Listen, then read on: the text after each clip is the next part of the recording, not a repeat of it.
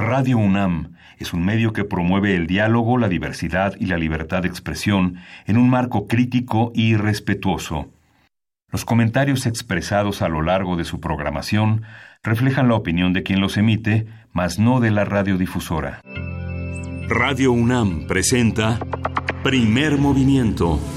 El mundo desde la universidad.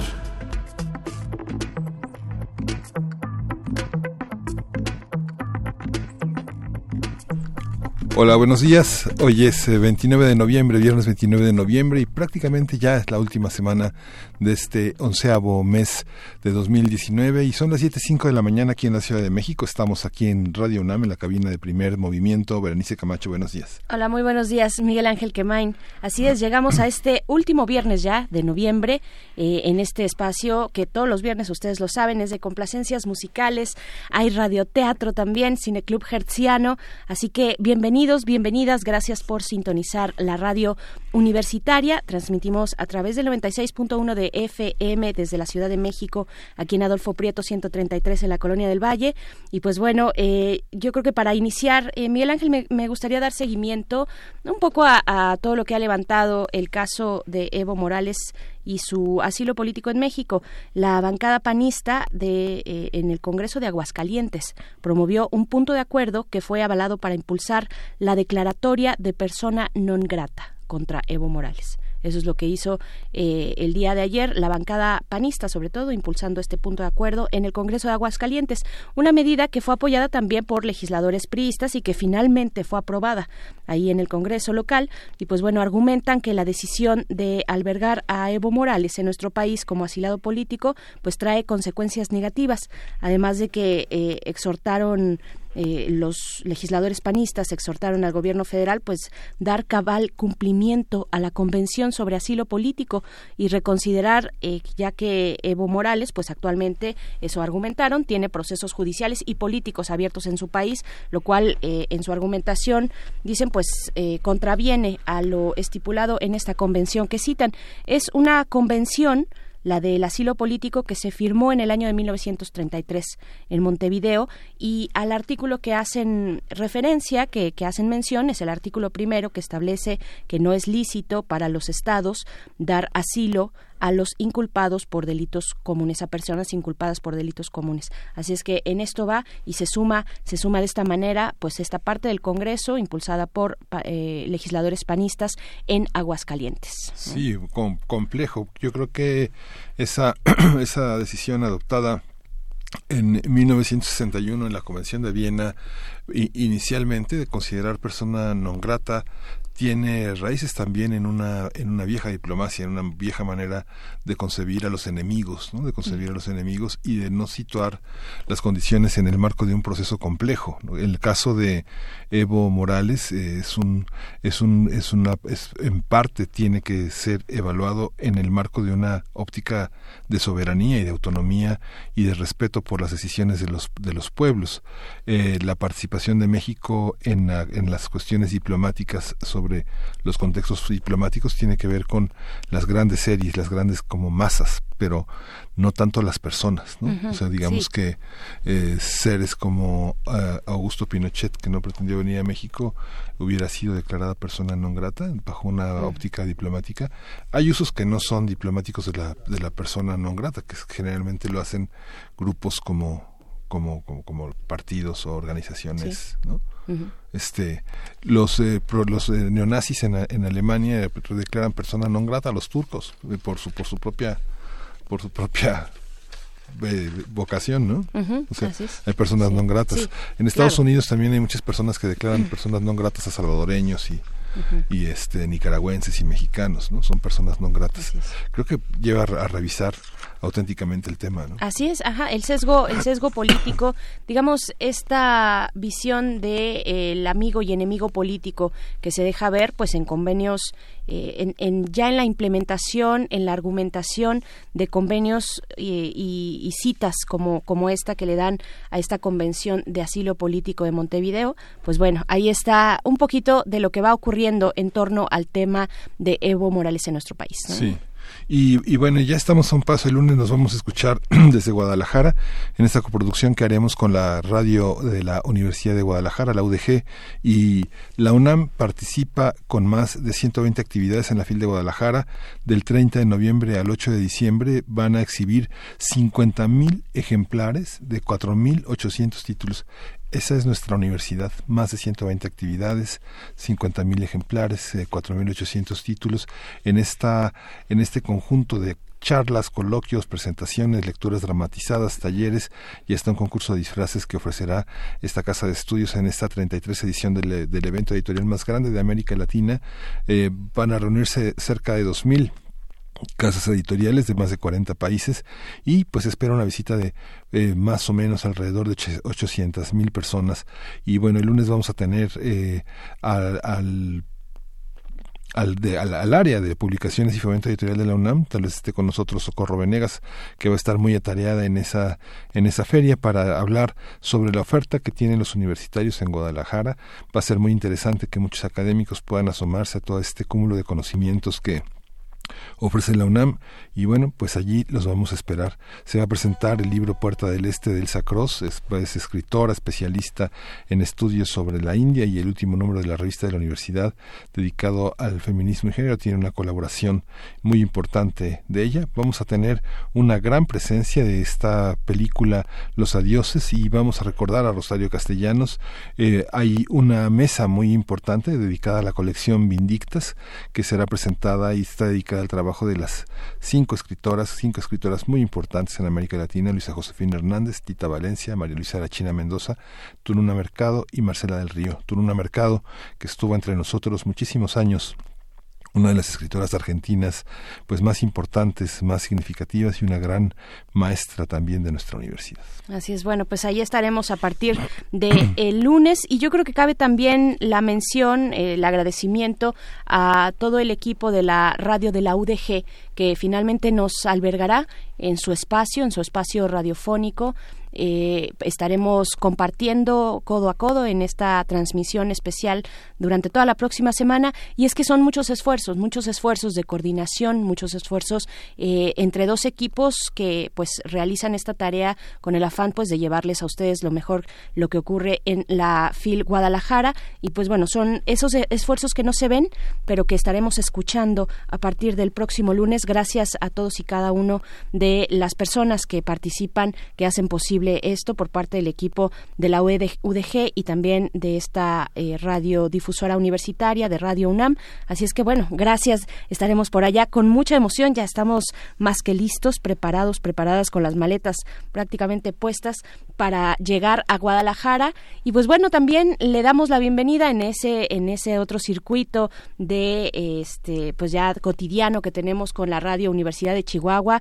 Bienvenidos, bienvenidas. Gracias por escuchar. Estaremos con ustedes de 6 a 7, hora de Chihuahua, 7 a 8, hora de la Ciudad de México, en el 105.3, el 106.9 y el 105.7. Eh, pues como siempre, la invitación a que nos envíen sus comentarios, que hagamos comunidad. Están las redes sociales ahí para estar un poquito más cerca, además de la escucha. Queremos saber, pues, eh, pues cómo, qué, qué opinan, cómo les va por allá en Chihuahua a estas horas, seguramente muy frío. Pues bueno, vamos a iniciar en esto que es un viernes de Cineclub. Sí, vamos a hablar de Scorsese en la pantalla rete pequeñita, porque bueno, esa es esta nueva, eh, nueva película, el irlandés, que está en el estreno de Netflix. Vamos a analizarla con José Luis Ortega, que es fundador y editor de la revista Cinefagia. Él es crítico e investigador, que está especializado en cine. Y después de ese cineclub llega el radioteatro y para el inicio de nuestra segunda hora, nuestra nota nacional, vamos a conversar con el doctor Lorenzo Meyer, en esta ocasión en viernes, porque amerita, amerita la lectura que, podamos eh, tener en esta mesa sobre pues lo que implica o lo que implicaría en caso de ir avanzando esta declaratoria de terrorismo sobre grupos de la delincuencia organizada, específicamente de los cárteles en nuestro país cómo se compromete la soberanía, dónde están los límites de la participación, de la cooperación bilateral. Pues bueno, lo vamos a comentar con el doctor Lorenzo Meyer. Sí, y vamos a tener en la nota del día una cómo llega la sociedad civil el primer año de Andrés Manuel López Obrador. Cómo vamos a ver cómo Ángel Ruiz, que es investigador del área de derechos humanos y la lucha contra la impunidad de Fundar, que es un centro de análisis e investigación, vamos a analizar cómo llega la sociedad civil a este primer año de AMLO. Así es, y ya nos están poniendo algo de música porque es viernes y la producción, la producción de primer movimiento lo sabe. Para nuestra mesa del día, cómo trabaja, cómo trabaja un compositor, un compositor de música en México. Vamos a conversar con José Miguel Delgado Azorín, quien es compositor mexicano de música vocal, acústica y electrónica para medios tradicionales y alternativos, incluyendo teatro y cine. Así es que, bueno, eso para la mesa del día. Y después eh, seguimos con la invitación a la FIL Guadalajara. Conversaremos con Joel Flores, compilador del libro que se presentará en la FIL sin mayoría de edad. Así se titula este libro. Y pues bueno, así va este viernes, viernes 29 de noviembre, el último de este mes. Vamos a escuchar esto, que es una complacencia musical para Alfonso de Alba Arcos. Lo que ya estamos escuchando es la cumbia algarrobera de Son Rompepera y Chico Trujillo. Vamos a escucharlo.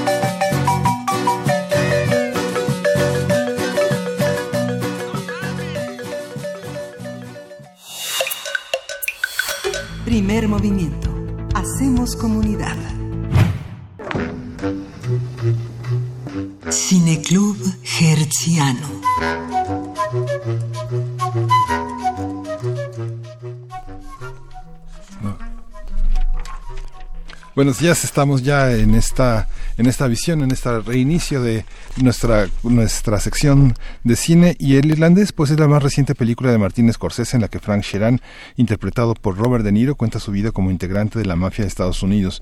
Esta película de tres horas y media de duración está basada en el libro de Charles Brandt, que contiene entrevistas a Sheeran y otros personajes que son parte de la, del conjunto de El mundo imaginario y real de Scorsese. Así es, este largometraje se suma a las películas del género de gangsters que Scorsese ha filmado como Main Street o Buenos Muchachos o Casino. Entre ah, una amplia filmografía destacan títulos como Alicia ya no vive aquí, Taxi Driver, New York, New York, Toro Salvaje, El Rey de la Comedia, El color del dinero, La última tentación de Cristo, Cabo de Miedo, La edad de la inocencia, Kundun, Pandillas de Nueva York, El aviador, La isla misteriosa, Hugo, El lobo de Wall Street y Silencio. Sí, enorme la filmografía de Scorsese. El irlandés eh, se estrenó en algunas salas el pasado 15 de noviembre, mientras que en la plataforma de Netflix se puede ver desde el pasado miércoles. A partir del lanzamiento del irlandés, hablaremos sobre la incidencia que tiene el canal de difusión de una película sobre su recepción y su disfrute también. Para ello nos acompaña en la línea José Luis Ortega, fundador y editor de la revista Cinefagia, crítico e investigador especializado en cine y habitual colaborador de este espacio, el Cineclub Hertz Bienvenido, ¿cómo estás, José Luis? ¿Qué tal? Muy buenos días, muy contento de estar aquí con ustedes, Miguel, buenos días. Hola. Este, y muy contento de hablar de cine, como siempre, de esta película, en específico de esta gran obra cinematográfica quiero recalcar, cinematográfica de el maestro Martin Scorsese. Hace pocas semanas ya habíamos hablado de esta dupla de Scorsese con De Niro y pues bueno, y ya mencionabas, dabas cuenta en ese momento de que se acercaba este estreno, este estreno en una, eh, pues eh, estuvo en algunas salas de cine, pero también sobre todo habitando la plataforma digital de Netflix, ¿no? Que también ese es un tema en sí mismo. A ver, cuéntanos qué te pareció, qué te, qué te pareció toda esta escena. Es un tema en sí mismo, mira, en, en realidad creo que estamos viendo una época de transición en cuanto a la búsqueda de públicos, ¿no? Que eso es algo sumamente importante. En realidad, el debate, que no tendría por qué haberlo, sobre si es una película o es un telefilme, me parece que es algo demasiado laxo como para intentar sostener ciertas disputas que se han visto eh, eh, en medios. A partir, sobre todo, recordamos que en el 2018, eh, me parece, 18, el Festival de Cannes tiene por ahí una, un, una reyerta muy fuerte cuando se exhibe Okja, una película producida por Netflix, una película eh, coreana que está presentándose en competencia oficial. En aquel momento el presidente del jurado, eh, Pedro Almodóvar, dice que no tendría por qué haber una producción de televisión en un festival de cine y a partir de ahí se viene en cascada una serie de dimes y diretes sobre defensores y personas que están en contra de que este tipo de producciones estén o no participando en festivales. El punto medular viene el año pasado cuando Roma, una película que no es producción de Netflix, hay que decirlo, no es una producción de Netflix, pero sí la compra para su distribución eh, y evidentemente exhibición, eh, poco a poco nuevamente en un festival, en ese caso Venecia, gana el León de Oro a Mejor Película y a partir de ahí va levantándose como un fenómeno cinematográfico y que deja en segundo plano esa esa reyerta sobre si es o no una película y si debe o no estar en festivales. Ya sabemos en qué deriva, Óscares, etcétera, etcétera, ¿no? A ver, hagamos hagamos una una pausita ahí, porque yo creo que también la discusión no eh, coincido contigo, no sería entre si es un telefilme o es una película, sino entre la experiencia el debate yo creo que estaría o lo ubicaría yo en la experiencia del espectador frente a cierto tipo de pantallas y cierto tipo de formatos. Es correcto, sí. A ver. Ahora, en ese sentido, afortunadamente, y era a lo que iba, en la ambición, y una ambición, llamémosle artística más que, más que comercial, de que estas películas sean valoradas por la experiencia cinematográfica, es que Netflix ha encontrado salida en salas, en theaters, como se le llama en los Estados Unidos, a estas producciones. Todas estas películas eh, y otras que no viene el caso comentar ahorita, eh, que son producciones ya de Netflix, como la, la misma Irlandés, como la misma Roma, que fue su distribución, apostó por llevarlas primero a salas cinematográficas para poder competir por los premios Oscar, que es un requisito, que hayan sido estrenadas en sala a público para poder competir. Y ahí es donde todo gira.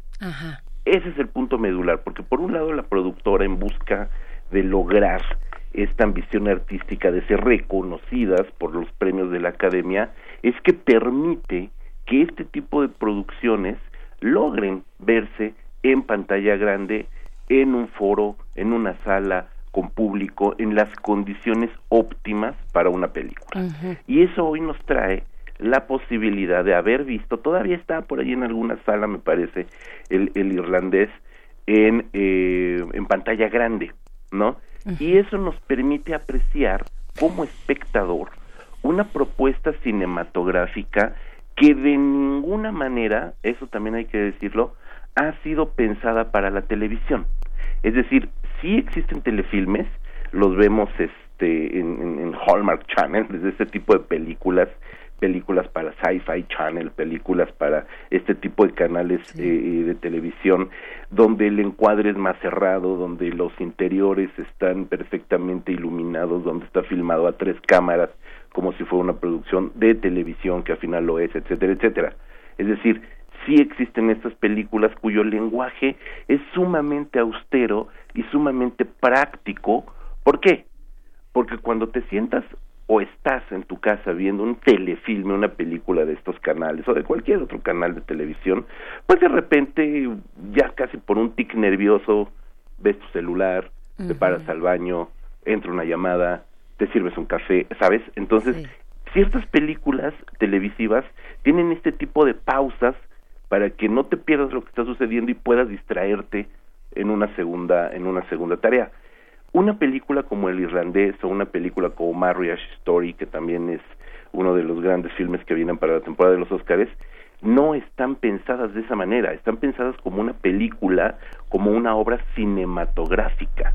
Y en ese sentido tenemos, por ejemplo, en el irlandés, la fotografía esplendorosa de Rodrigo Prieto, que por ningún motivo está pensada para un formato pequeño, ¿no? Entonces, como espectadores y cinéfilos, llamemos uh, cinéfilos a la gente que estamos eh, fijándonos quién dirige tal película o quién actúa en tal película, quién escribe tal película, nos es sumamente eh, grato, de verdad, poder ver una obra como El Irlandés en una sala de cine, en toda esta experiencia cinematográfica, con un público, hay que decirlo, un público mucho más selecto. Porque esta oferta de Netflix de llevar películas como El Irlandés, repito, como Roma o como Marriage Story, que ya se, este fin de semana entra a, las salas de CEU como un previo en estreno cinematográfico, una película de Noah Baumbach, permiten que un público selecto, un público cinéfilo, que está buscando estas películas y que está buscando este cine de calidad, este cine de, de, un amplio espectro eh, de background cultural cinematográfico, que busca otra experiencia, que busca otra emoción cinematográfica, pueda apreciarlo en pantalla grande. Entonces, esta apuesta que está haciendo Netflix es una apuesta, yo diría, en términos comerciales, hasta macabra, ¿no? Es una apuesta este maquiavélica porque se divide en tres distintos niveles. El primero y más obvio, seguir estrenando estas películas en salas comerciales, primero obviamente en Estados Unidos, para poder acceder de manera directa a las nominaciones por los premios Óscares. Y yo estoy seguro que el irlandés se va a llevar premios Óscar. Yo estoy seguro que Noah Baumbach se va a llevar nominaciones a premio Óscar por el por por Marriage Story. En un segundo nivel permite que estas películas de calidad cinematográfica se estrenen en salas evidentemente en estrenos restringidos. Y tú sabes que cuando restringes un producto cinematográfico por X o Z circunstancia, creas mercadológicamente hablando, una necesidad por ir a ver esa película. sí, sí, sí, lo en, en, foros como CEU, foros como Cineteca Nacional, hablando de México, las entradas para ver eh, el, el, irlandés se agotaron como se agotaron Roma. Entonces creas también esa necesidad en estos públicos por vivir ya no nada más una mera película, sino un evento. Entonces, ¿ves cómo se escala? cómo se escala en maneras verdaderamente proporcionales y finalmente dejas la película un par de semanas, ajá, y la estrenas ya en, en tu plataforma que es Netflix y entonces sí la tienes en estos algoritmos que ah, siguen siendo un poco este misteriosos los los caminos que siguen los algoritmos de Netflix, pero la tienes ya con estos nuevos, no sé si has entrado últimamente a Netflix, ya te aparece pues para ver precisamente, sí, claro, claro, ¿no? y ya te aparece el número el número que tiene tal o cual este estreno de Netflix en la plataforma. Sí, van orientando de alguna manera, ¿no? Sí, ya te le están vendiendo como esto es lo más visto, esto es lo que está en el top ten. Oh, ah, sí, por supuesto. Sí, ahora José Luis, hay una parte que se que es interesante, cómo se ha promovido la, cómo se promueve la obra de, Scorsese eh, fuera de los ámbitos digitales. Eh, si uno ve cómo eh, cómo son los pósters, la cartelera. Ah, hay una hay un llamado a todas las películas que hizo este señor, ¿no? Que son películas que no pasan en Netflix, que son películas que están en la en los cineclubs, que están en, en otras eh, en otras eh, plataformas eh, mucho más culturales, sobre todo las películas más más cinematográficas de en un estilo mucho más poético de Scorsese. Esta esta manera de, eh, de, traer un cine con tanta con tanta historia, ¿no? Con tanta historia, con tanto pasado, eh, también representa de algún modo un crecimiento del espectador, porque justamente ayer en la Junta de Primer Movimiento hablábamos de cómo se ha hecho un estilo Scorsese. Hay una quien ha seguido las películas uno ve en esta una manera de enfocar la cámara, de hacerla, de, de, colocar todo este plano de fotografía, de pintura, de escenas teatrales, de todo lo que conforma su estilo, en, en algo que ya hemos visto, digamos, todo lo que, todo lo que está, casi todo lo que está en la película, ya lo hemos decodificado, los cinéfilos y los no cinéfilos, ¿no? Sí, por supuesto. Estamos ante una película, este, eh, para acotar es la número uno en el top ten de Netflix, es la número uno este que es una suma artística de Martin Scorsese. Es decir, tenemos una película, de entrada tenemos una película de gangsters, sobre gangsters, ¿no? Tenemos una película que aún siendo en colores, es una película que remite irremediablemente al noir, al cine negro. Grandes películas este de Yopier Meville por ejemplo eh, Rififi de otros autores franceses etcétera este este noir francés también han sido citadas en diversas entrevistas por eh, Martin Scorsese como sus inspiraciones no entonces eh, estamos ante una suma de esta labor de 50 años como director que desde sus primeros filmes se aboca a esta comunidad, lo comentábamos en, en, la anterior eh, eh, sesión donde hablábamos de las películas de Martin Scorsese y, y Robert De Niro juntos, eh, a una comunidad cerrada, la mafia franco eh, perdón, este italoamericana, eh, con ciertos códigos, con ciertas claves, con ciertos personajes que son reales, hay que decirle a la gente que, que Frank Sheeran sí existió, sí es un personaje que vivió, sí estamos viendo una película que está basada en una autobiografía, entonces de alguna manera está rascando la historia negra de la política estadounidense en el, irlandés, pero igual que lo hizo en Casino, igual que lo hizo en Calles Salvajes, que fue una de sus primeras películas, igual que lo hecho en, muchas otras, eh, rascando como el autor que es en un tema que le es cercano, porque él mismo vivió y convivió en este tipo de, situaciones, en este tipo de realidades, y tiene el ojo no solamente biográfico de él como director creciendo en estos barrios y con esta gente, sino el ojo también del historiador que no se queda solamente en la anécdota, sino que comienza a rascar, a rascar, a rascar y ver que está. Entonces uno como espectador o como cinéfilo cercano a la obra de Martin Scorsese, eh, puedes encontrar rasgos de todas estas películas que conforman todo un fresco histórico de esta cultura este, estadounidense. Pero al mismo tiempo te encuentras con la sabiduría de el autor cinematográfico que puedes encontrar en esta película, por decirlo menos, rasgos totalmente metafísicos, introspectivos, de por ejemplo Silencio, que es una de sus películas más recientes, que no tiene absolutamente nada que ver con el tema de la mafia, que no tiene absolutamente nada que ver con el tema de los italoamericanos en Nueva York, pero sí tiene que ver con el tema de la religiosidad. Y entonces ves como una obra crisol completa, como la es la de Scorsese, más allá del tema de la mafia, penetra en cada una de sus películas.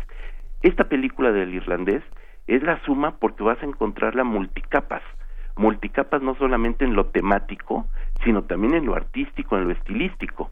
Hay que decir que la fotografía de Rodrigo Prieto es esplendorosa y le ha venido como anillo al dedo a esta película del irlandés, desde los primeros, desde los inicios pues de la película y hasta el final donde vemos que se regodea en unos planos secuencia espectaculares donde sigue a un personaje y cambia la escena sin cortar la cámara para regresar en un vaivén con la cámara para seguir narrando el, el, devenir de esta, de esta película, ¿no? Entonces, hay un montón de capas que sí nos están enseñando que estamos ante una obra cumbre de la obra de Martin Scorsese, que mira, decir eso de Martin Scorsese es como decir una obra cumbre cada tres películas, ¿no? Pero sin lugar a dudas, esta obra en específico, yo me atrevo a decir que es el último, el último gran clásico del cine estadounidense. Claro, hablábamos hace un momento, bueno, sí, por supuesto, yo, yo estoy de acuerdo con eso. Además, eh, pensaría yo más que en una suma, tal vez en una condensación, en otro tipo de proceso que efectivamente es eh, una especie de suma, pero que genera otros procesos en sí mismos. me parece que eso es muy interesante y también visualmente ofrece mucho. Visualmente eh, tiene muchísimo detalle, es muy redonda, el arte, el enfoque de las cámaras es, es bellísima en ese sentido pero que, quisiera regresar un poquito a esto que, tú comentabas, eh, José Luis. Dabas como este ángulo de lo que ocurre fuera de la película, lo que ocurre dentro de la estrategia publicitaria, lo que ocurre con una plataforma como Netflix, esta controversia con la academia eh, de, nominarla o no eh, al Oscar, por ejemplo, cuando no se estrena en cine. Bueno, toda esta estrategia y este quid que tiene de vamos a presentarla primero ante público en sala y después a la plataforma.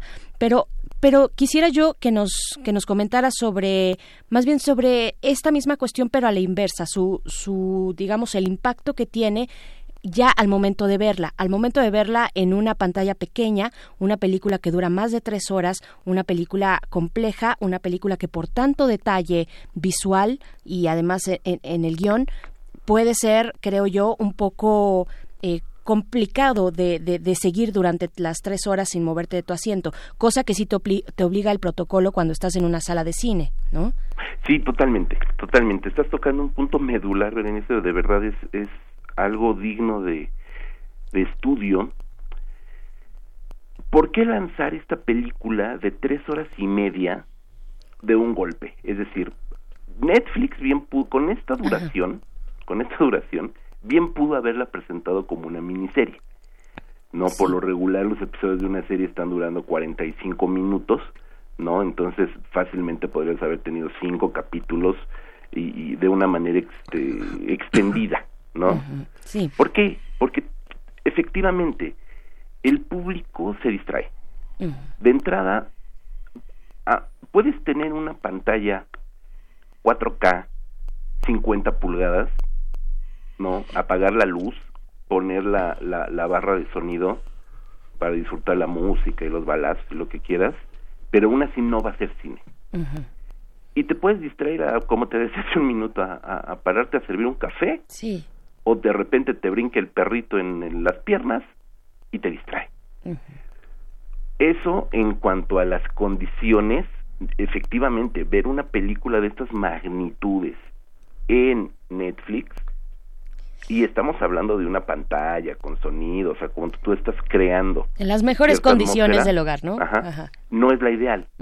sí. Y cuando me cuando escuchó ahorita a, Miguel que decía de, la, de las pantallas ultra pequeñitas o pequeñititas, algo así dijo, sí. este, pues imagínate, imagínate la gente que está, o estamos, me incluyo, acostumbrado a ver ciertos materiales en tu, en tu iPad, en tu tableta, ¿no? Sí. Entonces, lo vas haciendo pequeñito, pequeñitito, al grado de que yo mismo lo he hecho de ver ciertos capítulos de ciertas series, porque tienes que ser selectivo también, en el teléfono. claro. Pero sí hay, y, yo digo, bueno, me pongo a ver una, una serie de Flash en el celular, pues no pasa nada, ¿no? Pero, pero sí te atreves a ver una película como El Irlandés, deja tú en el celular, en tu computadora, o en tu iPad o en una pantalla convencional de 40 pulgadas, necesariamente, necesariamente estás perdiendo el 50% del el mensaje cinematográfico. Te puedes seguir la historia si tienes el, el tiempo, primero más que nada, que eh, valor de producción hoy en día este invaluable como lo es el tiempo. Si tienes el tiempo de sentarte un lunes o un domingo o un miércoles a la hora que sea, tres horas y media, tres horas y media a ver esta película, no va a importar, porque si te puedes clavar en, en la narración de la anécdota y puedes seguir la anécdota sin ningún problema, porque además no, no es una película pesada, ¿sabes? si ya la vieron, no es una película pesada, puedes seguir toda la narrativa, pero lo que hay más allá de la narrativa uno, el sonido, ¿no? Sí. Dos, claro. El detalle, el nivel de detalle de la producción artística, los valores de producción de esta película en cuanto a escenografía, vestuarios, detalles, detalles verdaderamente pequeños. Hay una escena sin decir mucho de la película, hay una escena donde Frank Sheeran, Robert De Niro, tiene anotado un, un, un dato importante en la palma de la mano. Imagínate si lo vas a ver en el celular, por el amor de Dios, ¿no? ¿Y cómo va a sonar en tu celular? También que es una parte ¿Cómo va a sonar? Pero hay una, hay una parte que digamos que uno, uno, mucha gente suele pensar, una película de tres horas, pero lo que pasa es que las grandes experiencias de la continuidad son, se están fundamentalmente en una forma de entretenimiento que las personas eh, no cuestionan. Pueden pasar muchas horas en el boliche, en el billar, en la cantina, en el concierto. Pero creo que la continuidad de las experiencias en la pantalla también tiene que ver con esta posibilidad de discontinua de, eh, de, asimilar un poco. Hace muchos años el director de teatro Luis de Tavira, eh, frente al, al, trabajo dramatúrgico de un alto dramaturgo de gran escritura, decía, es que en el teatro eh, no podemos sostener una obra de dos horas eh, con, eh, con, una cuestión de poesía cada segundo. las personas tienen que tener un momento para reflexionar, ¿no? Y esta idea de este semiólogo francés, Roland Barthes, decía que la lectura empieza cuando uno levanta la cabeza. La lectura no es un espacio continuo de este que, y, que, no se detiene, sino justamente la lectura, la interpretación, justamente se da en esos espacios de silencio y de, y de, detenerse. Yo creo que esta película funciona también en una plataforma como esta para colocarse a la altura de Criterion, de Movie, de plataformas que son verdaderamente importantes. este, los filming que hay alrededor del planeta, todo lo que, que han desarrollado los franceses, los alemanes, no sé, este uno ha tenido, yo he tenido experiencias de escuchar lecturas este, de, personas eh, de, la tercera edad, mayores de 70 años, de tres horas. Una, una vez leyó Richard Ford en, en Berlín una novela de tres horas. Gunter Grass en la televisión, dos horas. El mismo de Tavira, el Luis de Tavira, este, cuando monta a Chekhov, ¿no? con estos dos largos, horas y media, tres horas. Sí, tres horas. El largo aliento, ¿no? Sí, sí. Sí, sí, y, y, esta, híjole, es que, y además yo no sé si todo el mundo, aunque tengamos muchos deseos de, de ver la nueva producción de Scorsese, tendremos el tiempo necesariamente. Creo que a veces ni siquiera por, por el deseo de, de apagar o porque algo te interrumpe, o más bien porque algo te interrumpe, porque necesitas continuar con tu vida y no puedes dedicarle tres horas y media a una película de largo, ¿no? Es cierto, es cierto. O necesitas ir dos horas al billar para, y tienes que interrumpir la película de tres horas. Claro, eso, eso siempre pasa algo también interesante y, que lo acabo de reflexionar ahorita que escucho a Miguel. Estás hablando de placeres de verdad, este, verdaderamente maravillosos, ir al billar, al boliche, este, leer, etcétera, ¿no? Pero qué pasa también, y yo creo que aquí eh, nunca lo sabremos, o por lo menos no sé cómo maneje Netflix sus famosísimos algoritmos, pero esta tampoco es una película, aún en Netflix, para todos los públicos, ¿eh? Sí, no. Porque, porque sí puedes estar tres horas jugando billar o estar tres horas en el concierto, tres horas leyendo, este, aunque dicen que lo ideal son 20 minutos, pues evidentemente no, ¿verdad? no, imagínate. este, al día. Entonces, imagínate los nuevos públicos, los públicos jóvenes que están acostumbrados a estar seis, siete, ocho horas sentados frente a un videojuego, ¿no? Están con la consola jugando y se pueden aventar un juego completo toda una noche, 12 horas sin parar. Pero ¿qué es lo que pasa? Es otro lenguaje y es otra información visual. Por eso, por eso, estos públicos que están acostumbrados a esas nuevas experiencias visuales que son eh, inmersivos, donde tú tienes un papel este, directo para el desarrollo de la trama del videojuego, donde tú mismo vas creando tu experiencia y que pueden estar esos 12 horas, 8 horas eh, sentados frente al televisor, frente a la pantalla jugando, no van a ser capaces de soportar tres horas y media de esta película. ¿No? Porque el lenguaje visual es otro, ¿no? Eh, no, no están acostumbrados a esta cadencia, están acostumbrados, y ya lo decía Martín Scorsese, a esa montaña rusa que son las producciones tremendamente audiovisuales de Marvel DC. Sí, sí, bueno, se les fue encima, ¿no? Scorsese. Oye, fíjate, eh, José Luis, antes de, de, que termine esta conversación, nos ponen por aquí, y es que es un, es un punto muy importante. Eh, ya... bueno, bueno, bueno. Sí, sí, sí, te escuchamos. ¿Nos escuchas? Creo que no nos está escuchando. Hola, hola, no nos está escuchando. José Luis, ¿ya escuchas? No, se nos, se nos está yendo o nosotros nos estamos yendo de el auricular de, José Luis. Bueno, pero lo que recuperamos, pues sí, ¿tú quieres comentar algo? Pues es que es que creo que es un tema que además ha salido dentro de la caracterización de los personajes, de personajes eh, interpretados por actores de gran gran talla como Robert De Niro, precisamente eh, como Al Pacino. Eh, está esta cuestión de, de hacerlos más jóvenes a partir del maquillaje. No sé si ya estás por ahí, José Luis. ¿Ya estás, José Luis? Todavía no está. Qué lástima. Ya estás. Sí, estoy.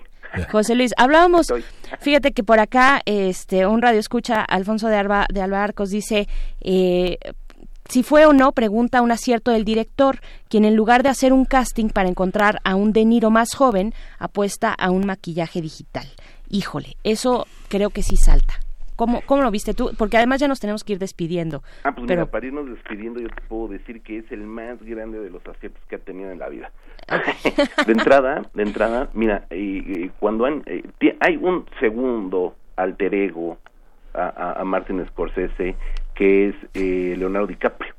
que se ha convertido en este nuevo, y valga la, la, expresión, en este nuevo Robert De Niro en, eh, en su cine y la verdad es que Leonardo DiCaprio ha demostrado ser un actor verdaderamente bueno. Sí, es muy bueno. Con el, sí, no, claro, de manera espectacular. El DiCaprio de Scorsese, ¿no? Sí, sí, sí. Se sacudió todo lo que le trajo, bueno, las primeras o las de, mediano, de mediana edad, esas filmes de mediana edad que tuvo. Sí, no, entonces creo que, que, que, ha venido estupendo. Sí. ¿Podría haber encontrado otro actor? Sí, sin lugar a dudas, por supuesto que sí. Leonardo maquillado para parecer este franco-italiano u otro, no, no lo dudo.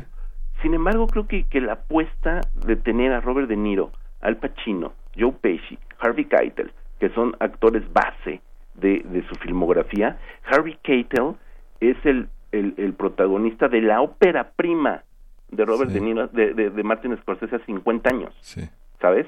Entonces, échale nomás. Entonces, yo creo que la apuesta de tenerlos a ellos, uno, uno fue total y absolutamente artística. Frank Sheeran era un hombre maduro cuando comenzó, tal como se ve en la película, no era, no, cuando empezó la película, cuando todo el mundo decía, ay, se ve eh, Robert De Niro este, joven, no, pues no se ve joven veinteañero, o sea, cuando inicia la película, cuando inicia la aventura del irlandés, pues ya es un hombre maduro, y es un padre de familia, y es un hombre mayor. Sí, en los 40, ¿no? En los 40, casi 50, ¿no? Lo ves como un camionero casi 50. Entonces tampoco es que hayan necesitado tener a un chico de 30, ¿no? ¿Sabes? Entonces parece, en ese sentido, la apuesta de, de hacerlo digitalmente, ni siquiera se nota tanto. Creo que si te clavas en la textura de la peli y tampoco dices, híjole, se ve que, que lo digitalizaron. Pues no, el trabajo está muy bien hecho, está muy bien realizado con él y con Joe Pesci y con Pacino, o sea, también, o sea, nos vamos sobre Robert De Niro, pero en realidad... Aunque, se, aunque se les nota el cuerpo, pero yo creo que hay, una, hay un gran aprendizaje que tuvo Scorsese, ¿no? Yo creo que el aprendizaje fundamental tiene que ver con la vejez, ¿no? Yo creo que en películas donde veíamos a, los grandes de la mafia con su tanque de oxígeno y ya apenas pudiendo moverse y tomando decisiones, ya este Scorsese descubre a estas alturas de la vida que los ancianos no sirven para nada, ¿no?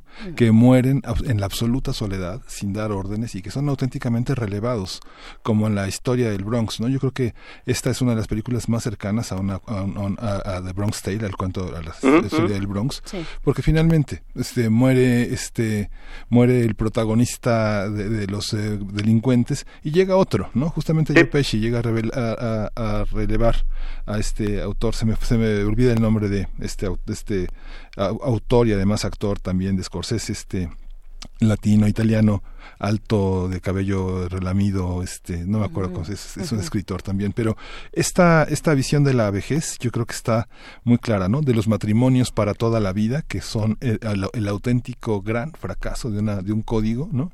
Y los hijos que finalmente, los hijos ya del siglo, de finales del siglo XX, que rechazan el autoritarismo y la violencia de un padre que los amó tanto, ¿no? Digamos, un replanteamiento de la familia muy fuerte, ¿no? Sí, no, bueno, el tema de la vejez es fundamental también en esta, en esta película porque justamente es a partir de la vejez que, que, que, encuentra la madurez necesaria para aceptar sus errores Frank Sheeran. Y bueno, hacia el final de la película, cuando, bueno, no hacia el final, porque como es una película que va y viene, donde lo vemos mucho más anciano a, Frank Sheeran, tenido, eh, bueno, pues también se incorpora Joe Pesci en el estado lamentabilísimo, él es Russell Bufalino, uno de los grandes líderes de la mafia este, italoamericana, también personaje real, pues lo vemos en una silla de ruedas, como también veremos a Robert De Niro en una silla de ruedas, es decir, es el proceso natural y ahí pues nos están señalando también que por muy poderoso que haya sido y tengas la capacidad de dictar quién vive y quién muere en tu entorno, al final la muerte te va a alcanzar a ti, ¿no? También. Y creo, creo que en este mundo de la mafia, que es algo muy importante, en, en, en, ciertos momentos de la película hace pausas en algunos personajes, incluso secundarios, y aparece a cuadro su nombre, cuándo murió y cómo murió. Y sin embargo te deja ver la decadencia de Frank Sheeran y de Russell Bufalino, que tuvieron la desgracia, porque esa sí es desgracia, de llegar a viejos. Así es. Bueno, con eso, con eso nos vamos a, despedir, José Luis Ortega. Ahí está la invitación para que este fin de semana, si tienen eh, el gusto, si les quedó esta inquietud, pues puedan ver esta película, la reciente película que se estrenó, bueno, que ya está en las plataformas, en esta plataforma de Netflix, el irlandés de Martin Scorsese. Muchas gracias, José Luis. No, un gustazo haber platicado con ustedes sobre todo esta, esta maravilla, que lo repito, la última gran película clásica del cine estadounidense. Así es. Bueno, pues ahí está. Muchas gracias. Un abrazo. Hasta pronto, José Luis Ortega. Bye, bye. Pues bueno, vamos a ir con música. Esto es para Mirko Sun, Malika Ayane, Medusa es la canción, porque es su cumpleaños. Felicidades, feliz cumpleaños Mirko Sun. Vamos a escuchar y volvemos.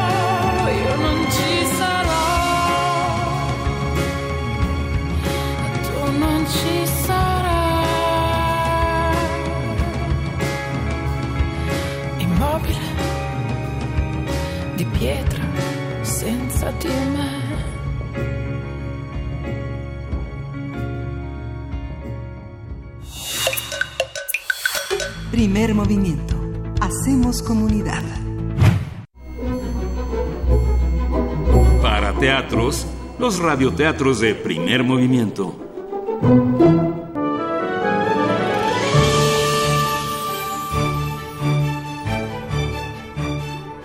El Cuento Vacío de Rocío Sanz, ilustraciones de Leticia Tarragó, disponible en la biblioteca digital del ILCE, del Instituto Latinoamericano de la Comunicación Educativa.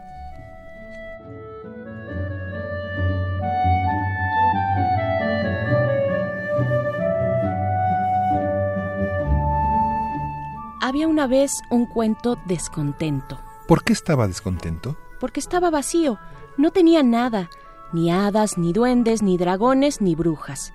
Ni siquiera tenía un lobo. Los otros cuentos ya lo tenían todo. Blancanieves tenía siete enanos, Pulgarcito tenía sus botas de siete leguas y Alicia tenía todo el país de las maravillas. Pero nuestro cuento estaba vacío. Fue a ver a las hadas madrinas, pero no las encontró, las encontró muy ocupadas. Nuestro cuento fue a ver si conseguía algún dragón, pero todos estaban ya apartados para los cuentos chinos. Trató de preocuparse, aunque sea unos cuantos, unos cuantos duendes, pero todos andaban ya en los otros cuentos. No pudo conseguir hadas, ni dragones, ni duendes, ni nada. Era un cuento vacío. Estaba muy descontento, tan descontento que no volvió a salir de su casa. Le daba vergüenza que lo vieran tan despoblado, tan vacío. Nuestro cuento no volvió a salir nunca más. Los otros cuentos eran muy famosos. Algunos, como Pinocho y Blancanieves, se hicieron estrellas de cine y salían retratados en todos los periódicos. Hasta la humilde Cenicienta llegó a ser estrella de cine, pero claro, Cenicienta tenía zapatillas de cristal y nuestro cuento no tenía nada. Estaba vacío y no lo volvió, no volvió a salir de casa. Los otros cuentos sí salían, andaban por todas partes, todo mundo los contaba. Los niños del mundo siempre estaban pidiendo que les contaran un cuento y otro y otro más, y los cuentos andaban ocupadísimos, de acá para allá, con sus carrozas y princesas, con sus barcos y piratas, con sus hadas y sus duendes. Y los cuentos viajaban de un país a otro, de un idioma a otro, andaban por todas partes. Nuestro cuento vacío seguía encerrado en su casa, muy triste y renegado y los niños del mundo seguían pidiendo cuentos cada vez más, cuentos y más cuentos, hasta que se les acabaron todos. No quedó ni un cuento. Se gastaron todos. El mundo se quedó sin cuentos, nada. Ni uno solo. Entonces los niños se acordaron del cuento vacío y fueron a buscarlo. Él no quería salir. Le daba vergüenza porque no tenía nada, ni brujas, ni princesas, ni zapatillas de cristal. No tenía nada. Le pusieron luciérnagas y salió un cuento mágico. Le pusieron naves espaciales y salió un cuento de aventuras. Le pusieron un ratón en bicicleta y quedó un cuento chistoso. Lo llenaron de ballenas y ballenatos y quedó un cuento gordo, húmedo y tierno. Los niños estaban felices poniéndole cosas al cuento vacío, hasta que una niña pequeña dijo, Yo no sé leer todavía. Pónganle colores al cuento para que yo lo entienda. Y el cuento se llenó con todos los colores del arco iris. Todos los niños del mundo jugaron con aquel cuento. Una niña le puso todos los peces del mar y lo llenó de alas y de murciélagos. Un niño lo cubrió de minerales preciosos y el cuento brilló. Y otro le puso un marcianito verde y un super pingüino azul. Los niños le pusieron al cuento un traje espacial y lo mandaron a recorrer galaxias. Cuando regresó, lo vistieron de buzo y lo mandaron al fondo del mar. De ahí regresó el cuento con burbujas, pulpos y corales todo maravilloso, lo más maravilloso del mundo. Nuestro cuento ya no estaba descontento, ya no estaba vacío. Era el último cuento que quedaba y fue todos los cuentos. A los niños les gustó el cuento vacío, porque podían ponerle lo que quisieran. ¿Y tú qué le pondrías? ¿Qué te gustaría ponerle al cuento?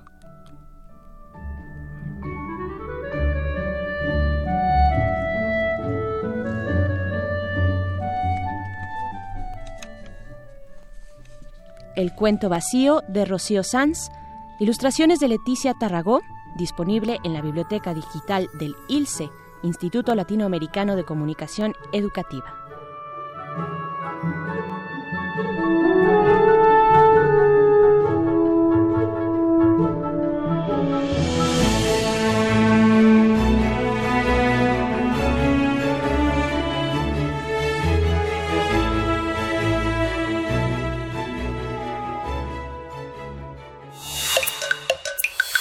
Primer movimiento.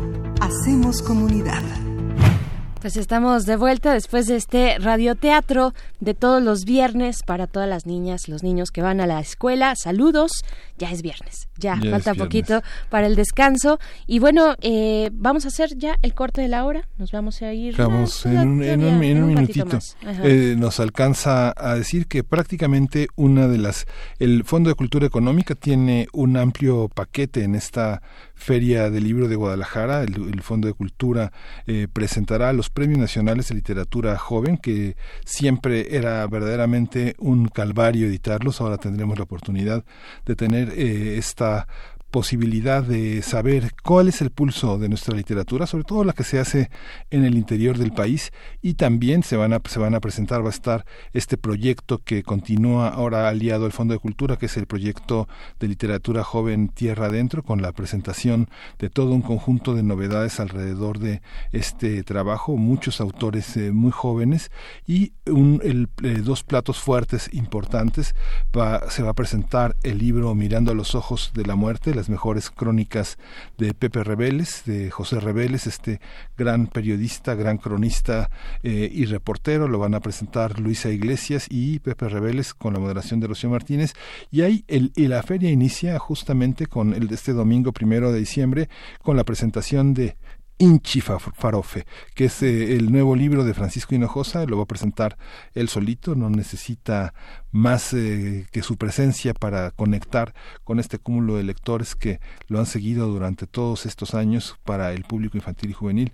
Eh, Francisco Hinojosa, el domingo a la una de la tarde en la Feria del Libro de Guadalajara. Pues bueno, vamos a ir dando pues estos estos momentos importantes que no nos podemos perder dentro de la FIL Guadalajara.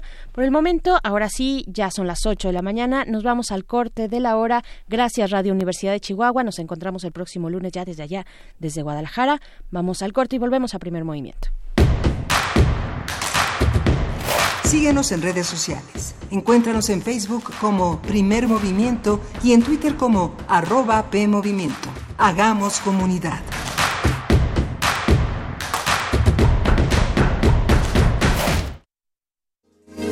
Radio UNAM y Radio UDG juntos por primera vez en la Feria Internacional del Libro. De 7 a 10 de la mañana transmitiremos de forma conjunta Primer Movimiento, la revista cultural e informativa de Radio UNAM. De lunes 2 al viernes 6 de diciembre desde la FIL Guadalajara para todas las emisoras de la red Radio Universidad y para Radio UNAM. Los medios públicos universitarios unidos a favor de la cultura a través de Primer, movimiento.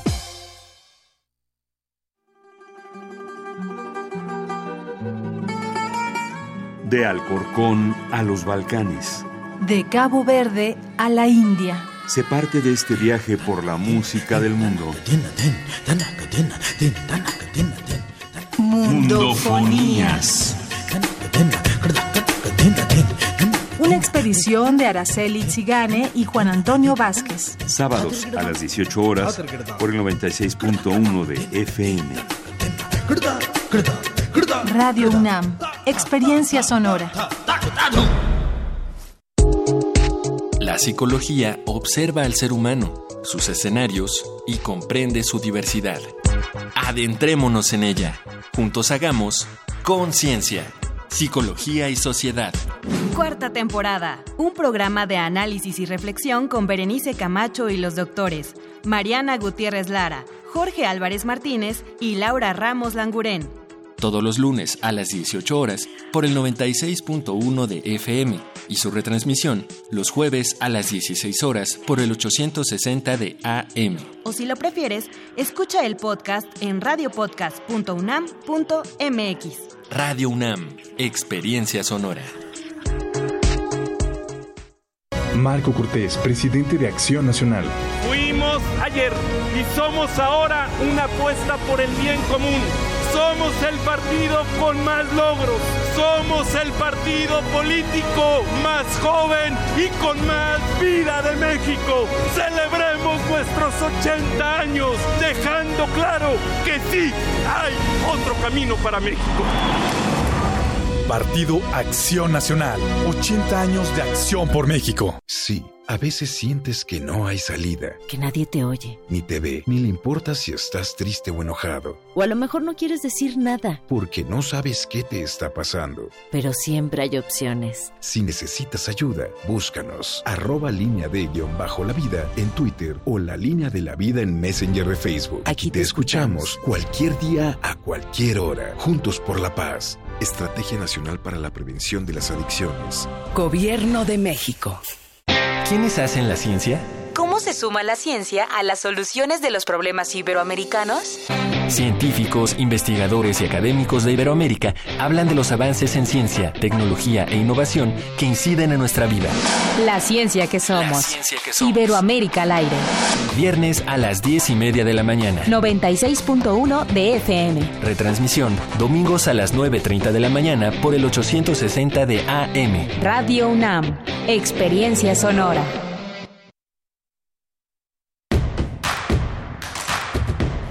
Queremos escucharte. Llámanos al 55 36 43 39 y al 55 36 89 89.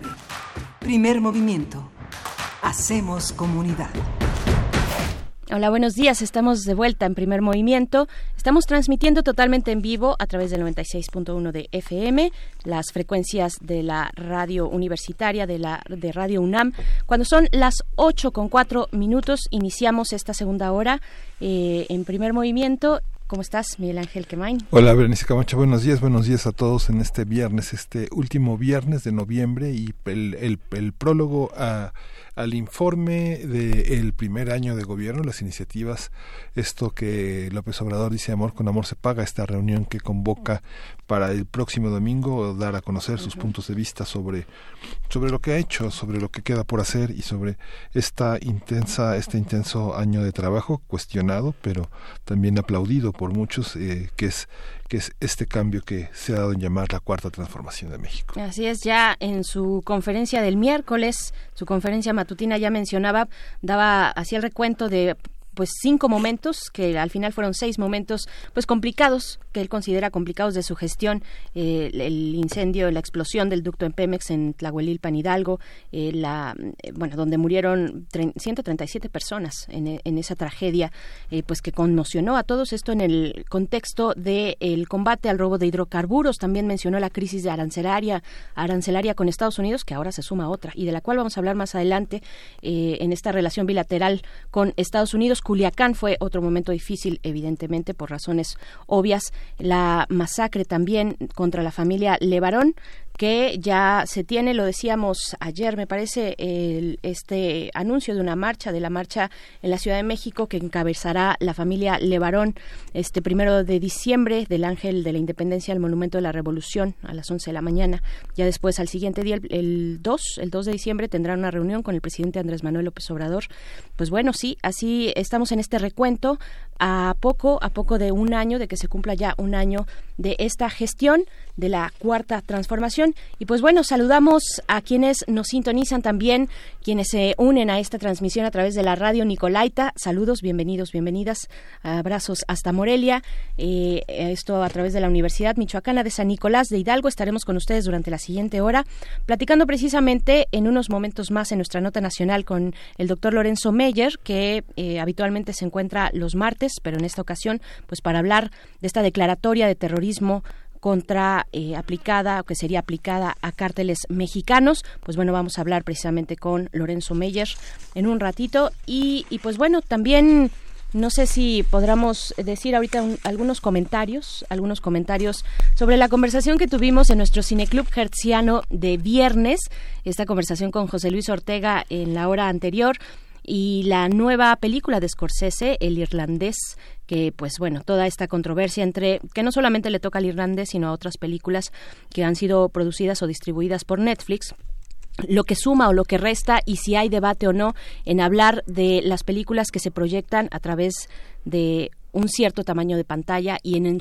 un cierto espacio, en este caso a través de Netflix, eh, desde la comodidad de cualquier lugar que uno quiera ver estas, estas propuestas cinematográficas, a diferencia de la convencionalidad o de las convenciones que se generan dentro de la sala de cine. Por acá hay un comentario interesante, Miguel Ángel, que está, está aquí.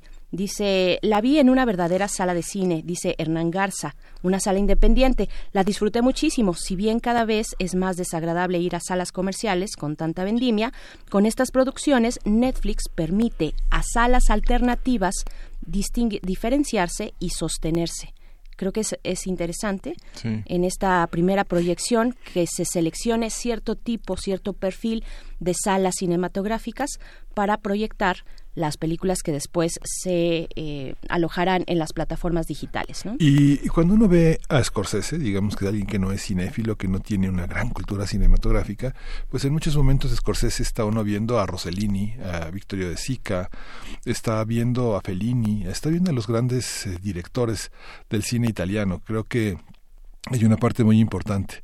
Y hay una hay una parte en la película en la que justamente Jimmy Hoffa se refiere a uno de los mafiosos diciéndole tu gente, ¿no? Gente, gente, su gente, ¿no? Esta manera de tan despectiva de hablar de los demás es justamente ese, ese pueblo que ha poblado ciudad, este, películas, no sé, de Fellini como La Estrada, Roma o Roma Ciudad Aperta de, de, Rossellini, en la que están los auténticos ciudadanos, la gente que vive en estas ciudades italianas y que son, y que son auténticamente italianos. Lo mismo si uno ve los cuentos del Bronx o algunas de las películas de Scorsese, ve a los viejos italianos que eran jóvenes en las películas de hace 30 años de Scorsese. Están ahí. Los, los, los eh, viejos eh, de la pequeña Italia, ¿no? Que no deja de estar presente en todo el cine de Scorsese, ¿no? Así la, es. la pícola Italia, ¿no? Así es, y que nos ha llevado de la mano a lo largo de todos estos años y llega con esta película, eh, pues me parece que culmina, que culmina, que engloba todo ese esa estética italiana en los Estados Unidos. Pues vamos, vamos ya con lo siguiente que es nuestra nota nacional. Primer movimiento. Hacemos comunidad. Nota nacional.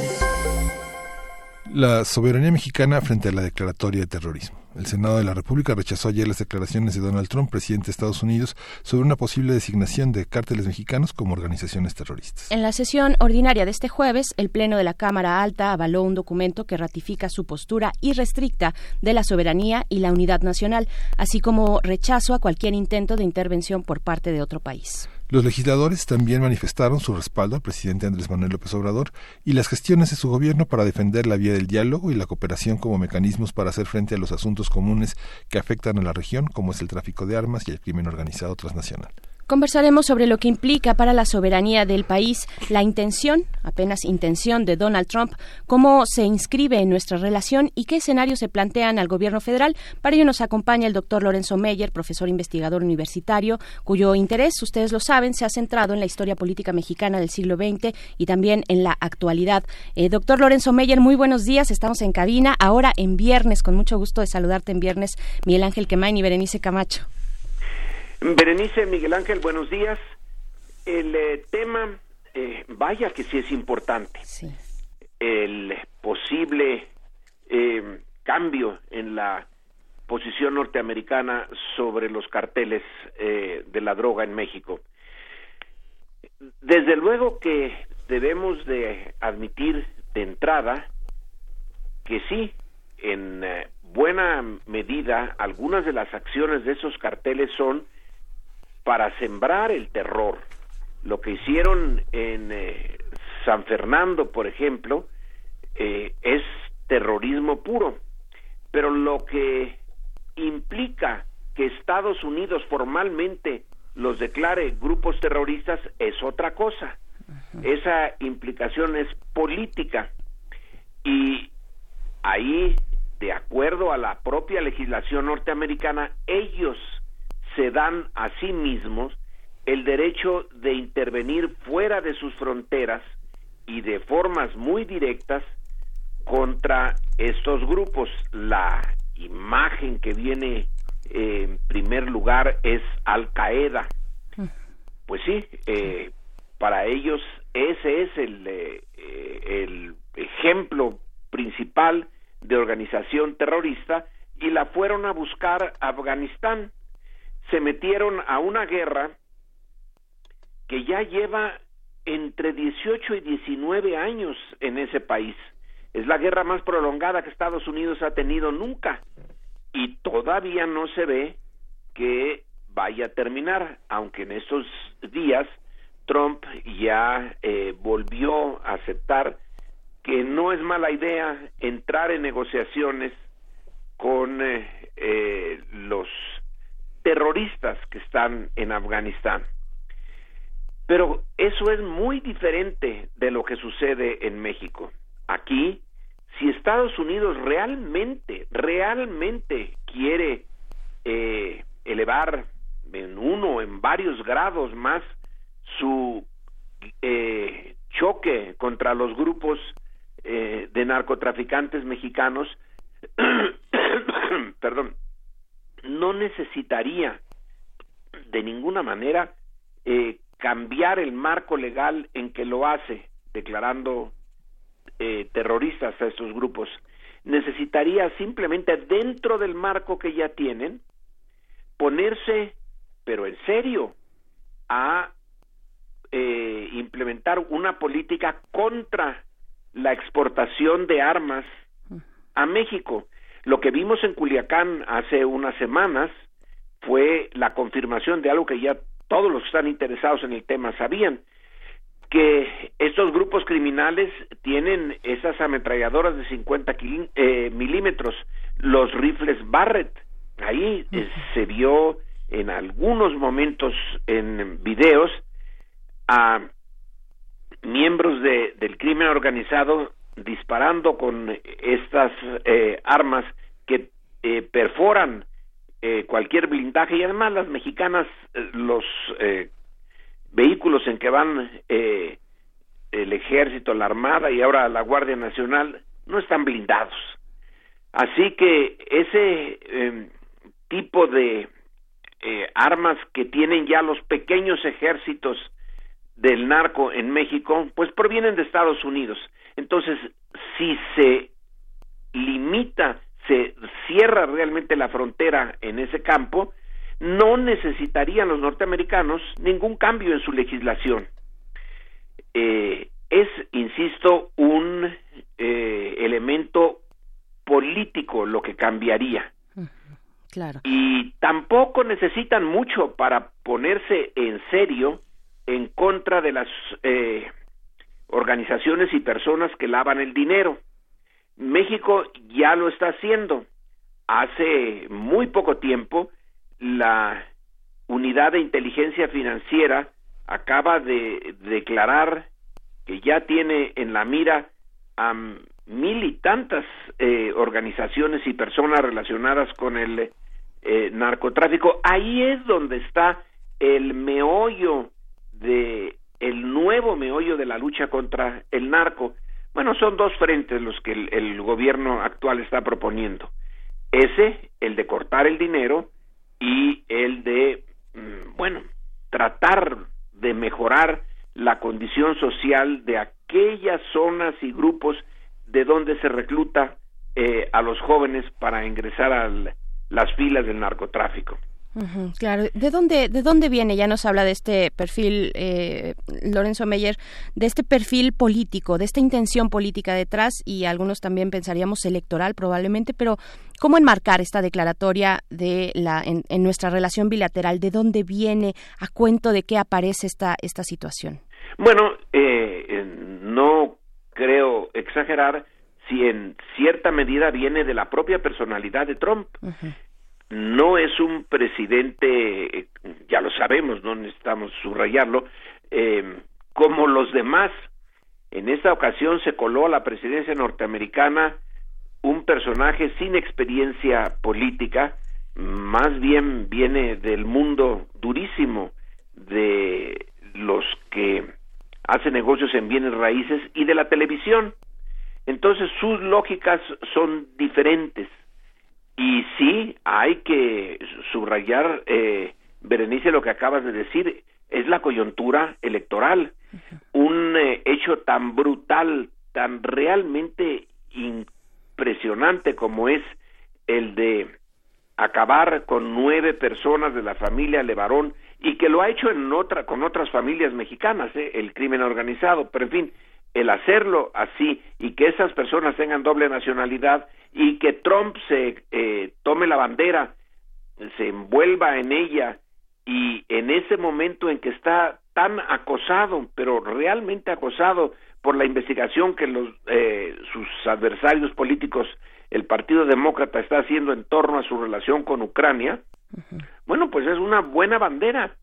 ¿Qué norteamericano no estaría dispuesto a a, alguna acción en favor de que se haga justicia a un acto tan brutal contra norteamericanos? Yo creo que ninguno. Es una posición que apela a todos los norteamericanos, demócratas y republicanos. En esta coyuntura le resulta perfecto. Ahora, hay que tener en cuenta que no se ha hecho la declaración. Trump dijo hace 90 días ando en esto, pero no es tan sencillo. Son muchas las ocasiones en que Trump ha tomado así, eh, a bote pronto, una decisión y luego da marcha atrás. Es una de sus características. Todavía no llega al punto final. Y el gobierno mexicano ya ha interferido en esa ruta, señalando que la cooperación es más que bienvenida. Ya va a haber una reunión eh, la semana entrante de alto nivel aquí en México con el procurador norteamericano. Entonces, puede ser que es nada más una mera posibilidad que esa declaración de Trump eh, no termine en lo que lógicamente se pudiera esperar, que se anuncie que formalmente los grupos eh, de narcotraficantes mexicanos son terroristas y que la ley norteamericana le da permiso a ellos, pero no que nosotros lo aceptemos, poder eh, tomar acciones eh, extraterritoriales. Una cosa es que ellos lo digan, que todavía no lo han hecho, y otra cosa es que México acepte. Si se han tomado estas acciones en Afganistán, en Siria y en otras partes es porque ahí realmente ya no hay Estado, está es una sociedad totalmente en descom son sociedades totalmente eh, anuladas, hechas trizas, literalmente hechas trizas. No es el caso en México. La última vez, eh, hoy acaba de decir el presidente Andrés Manuel el observador que la última ocasión en que hubo una acción norteamericana en territorio mexicano eh, fue en 1914. Pues no, fue en 1916 y fue justamente por un acto que se puede eh, comparar con un acto terrorista cuando eh, una pequeña fuerza villista entró en, en Nuevo México y atacó un poblado norteamericano. La reacción sí fue la de enviar a una eh, fuerza militar a Chihuahua. Pero el gobierno mexicano que en ese momento estaba pues saliendo de la revolución le puso un límite. Le puso un límite en eh, físico y cuando los norteamericanos lo pasaron en Carrizal, el ejército mexicano, lo que había de ejército mexicano en ese entonces, se les enfrentó y esa, eh, esa pequeña batalla de Carrizal es la última eh, vez, en, es así, en efectivamente, en que eh, la presencia física de militares norteamericanos fue enfrentada por mexicanos. El incidente fue pequeño, pero políticamente hizo que Estados Unidos, que además estaba pensando ya en la Primera Guerra Mundial a donde iba a entrar, eh, mejor se retirara. No tiene mucho sentido pensar en este siglo XXI que fuerzas norteamericanas entren a México y otra vez el gobierno mexicano hoy lo acaba de reiterar no se acepta la presencia de ninguna fuerza armada norteamericana en México.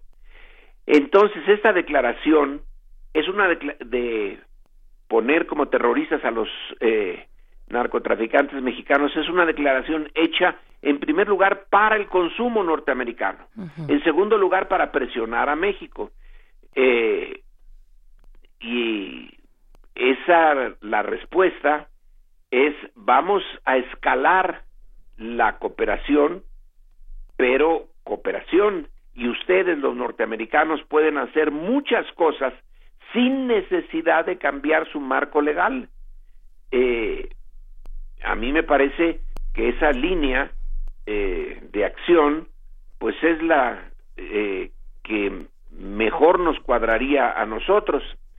Y finalmente, para cerrar este punto que tiene muchas aristas, desde hace tiempo hay una eh, una afirmación de que en México, teniendo tan poca fuerza en relación con su vecino del norte, lo mejor es tener una política interna que ponga nuestra casa en orden, que esa es la mejor política exterior que podemos tener. Así, no darle pretextos a Estados Unidos para su intervención en nuestros asuntos eh, mexicanos.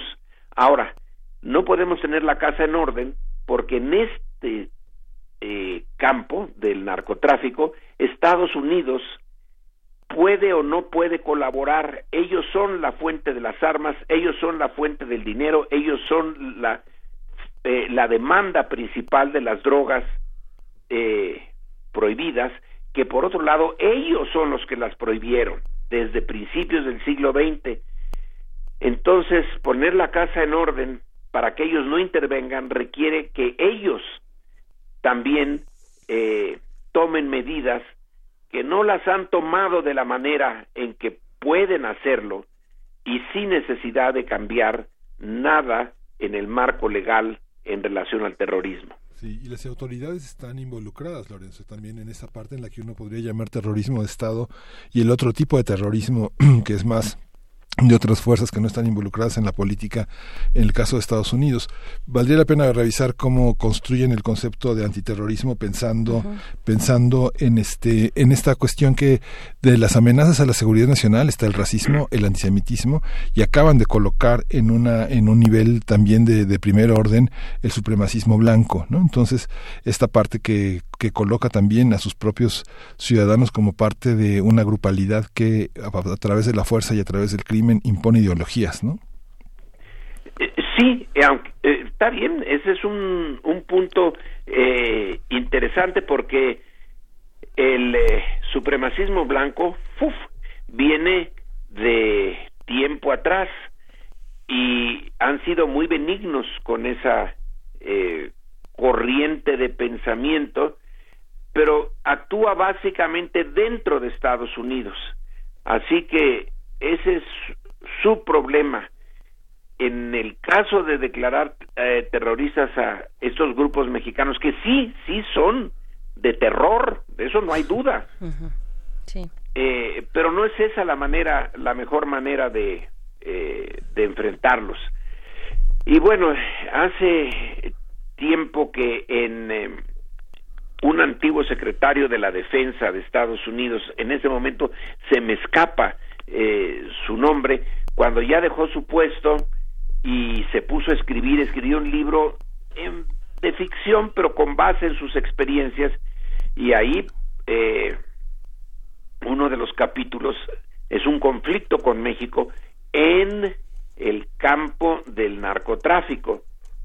Y eh, al menos en la imaginación, sí se tiene en los círculos norteamericanos la idea de un posible de una posible acción armada en México.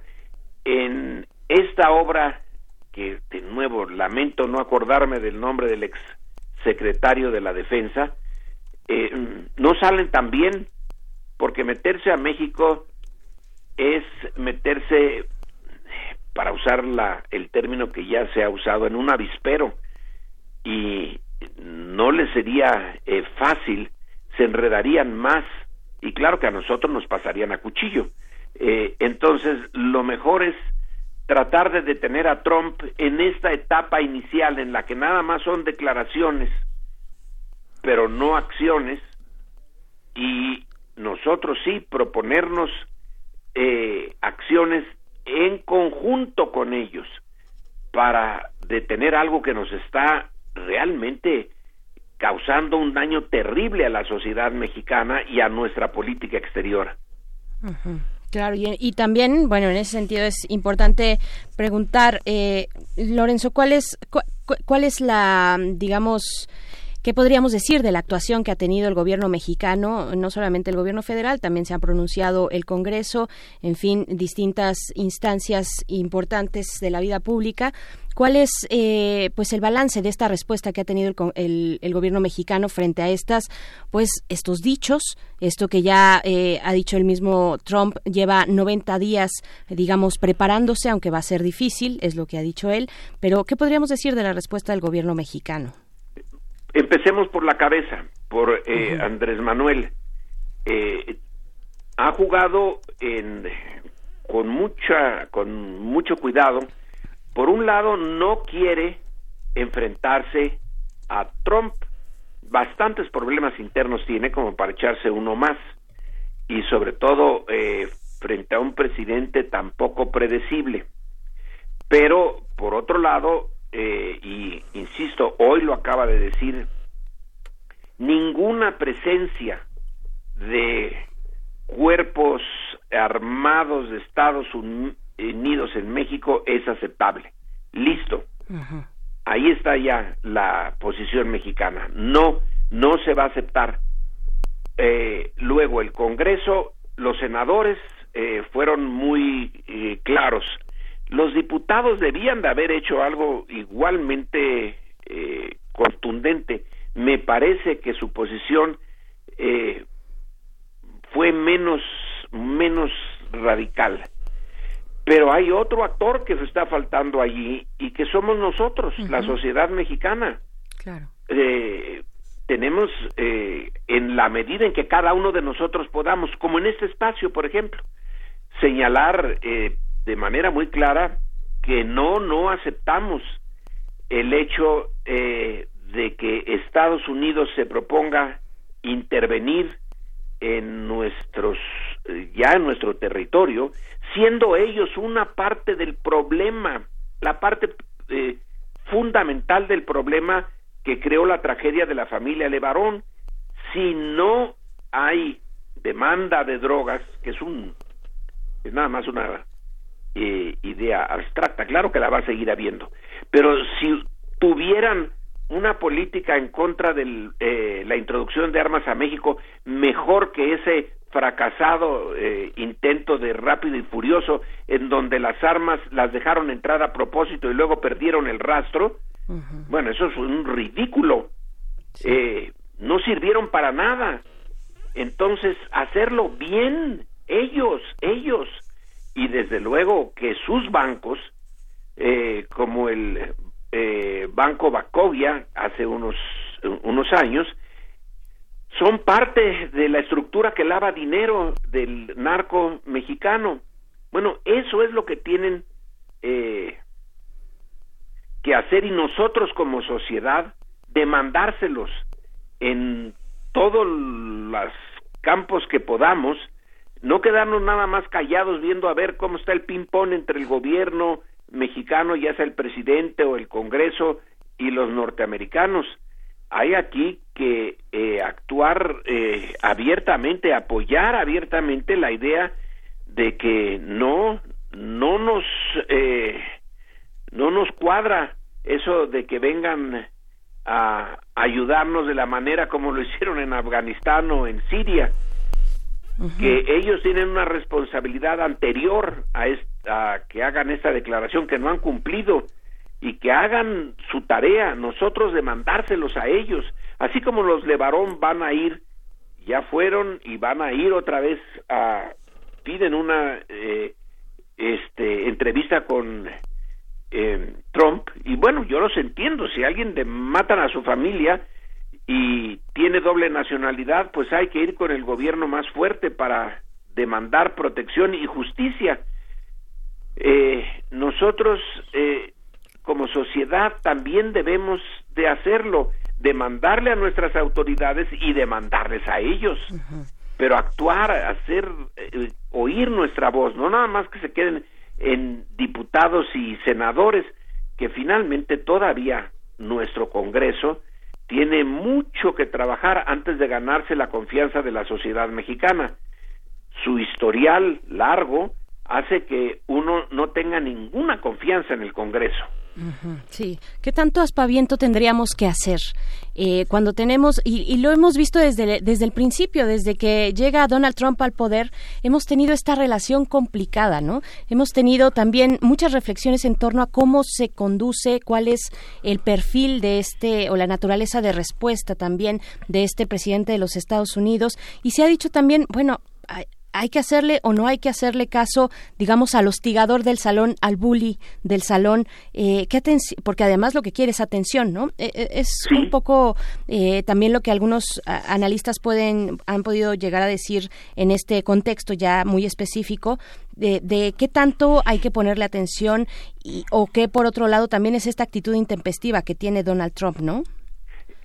Berenice, eso que acabas de decir de el bravucón del, del salón que anda buscando eh, pleito por cualquier cosa eh, es un buen eh, es un buen punto. Si uno se deja de ese personaje y tú y todo el auditorio y yo hemos tenido que enfrentar en la escuela a esas personas si uno se deja le va peor. No es defensa quizá evitarlo en la medida de lo posible, como es lo que está haciendo ahora el gobierno mexicano, pero en algún momento hay que pararse enfrente, aunque le vaya mal a uno, hay que hacerle sentir que tiene que pagar un precio por eso. Y bueno, si vamos a poner, ¿qué es lo que se me ocurre? Bueno, las mujeres salieron a protestar hace poco y antes también y se hicieron eh, tuvieron presencia pública. Bueno, así tendríamos que hacerlo nosotros, también como sociedad, eh, sin que nos convoque ningún partido, ni, ni el gobierno, ni nadie, sino por eh, voluntad propia.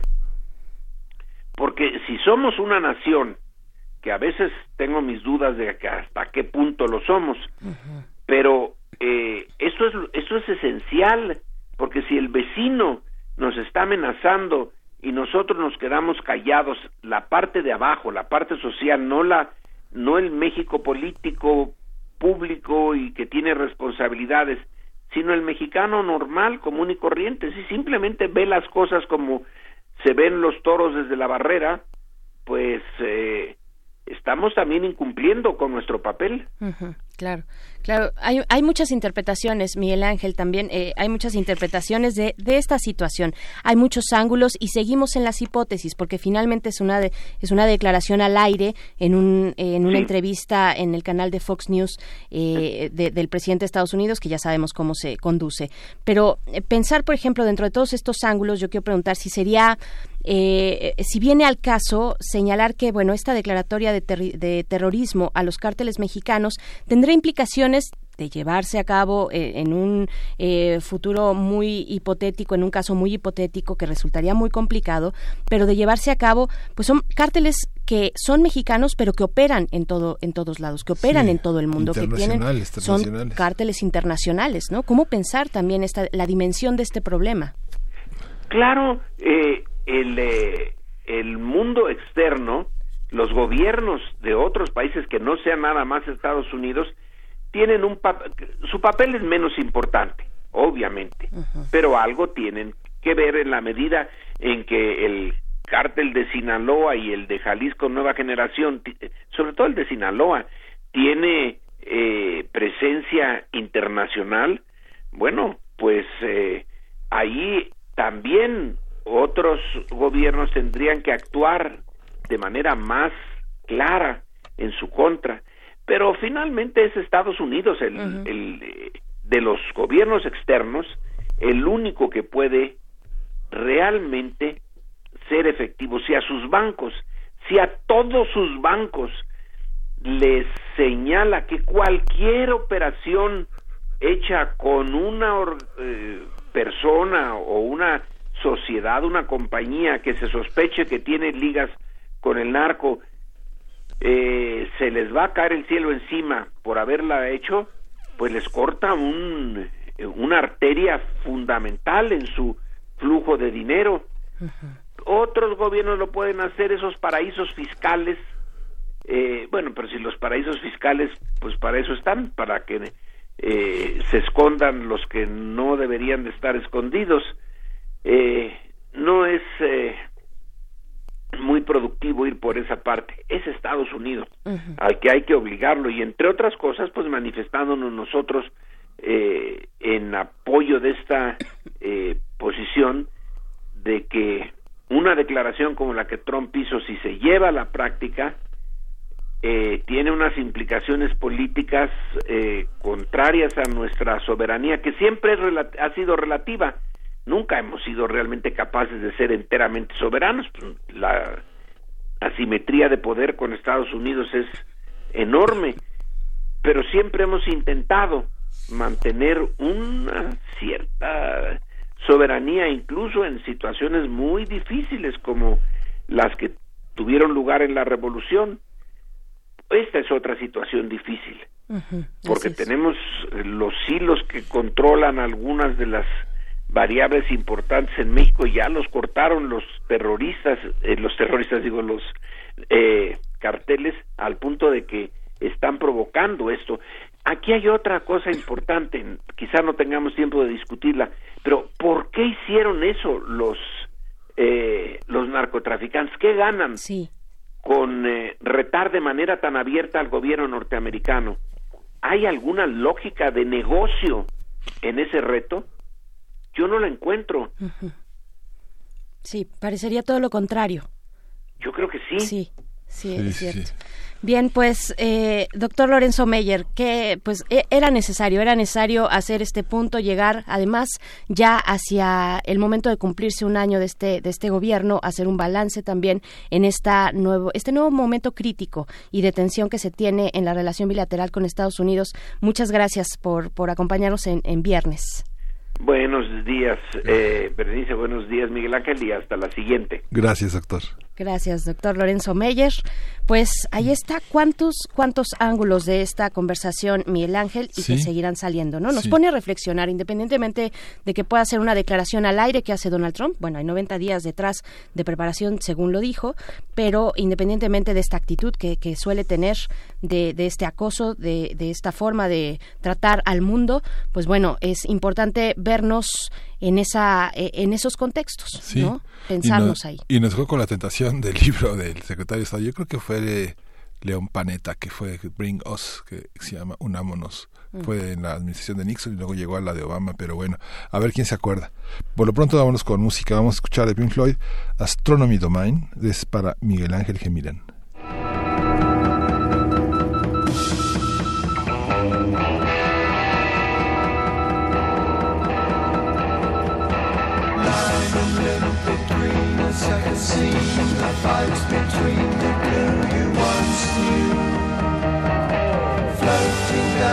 Sound resounds around the icy waters underground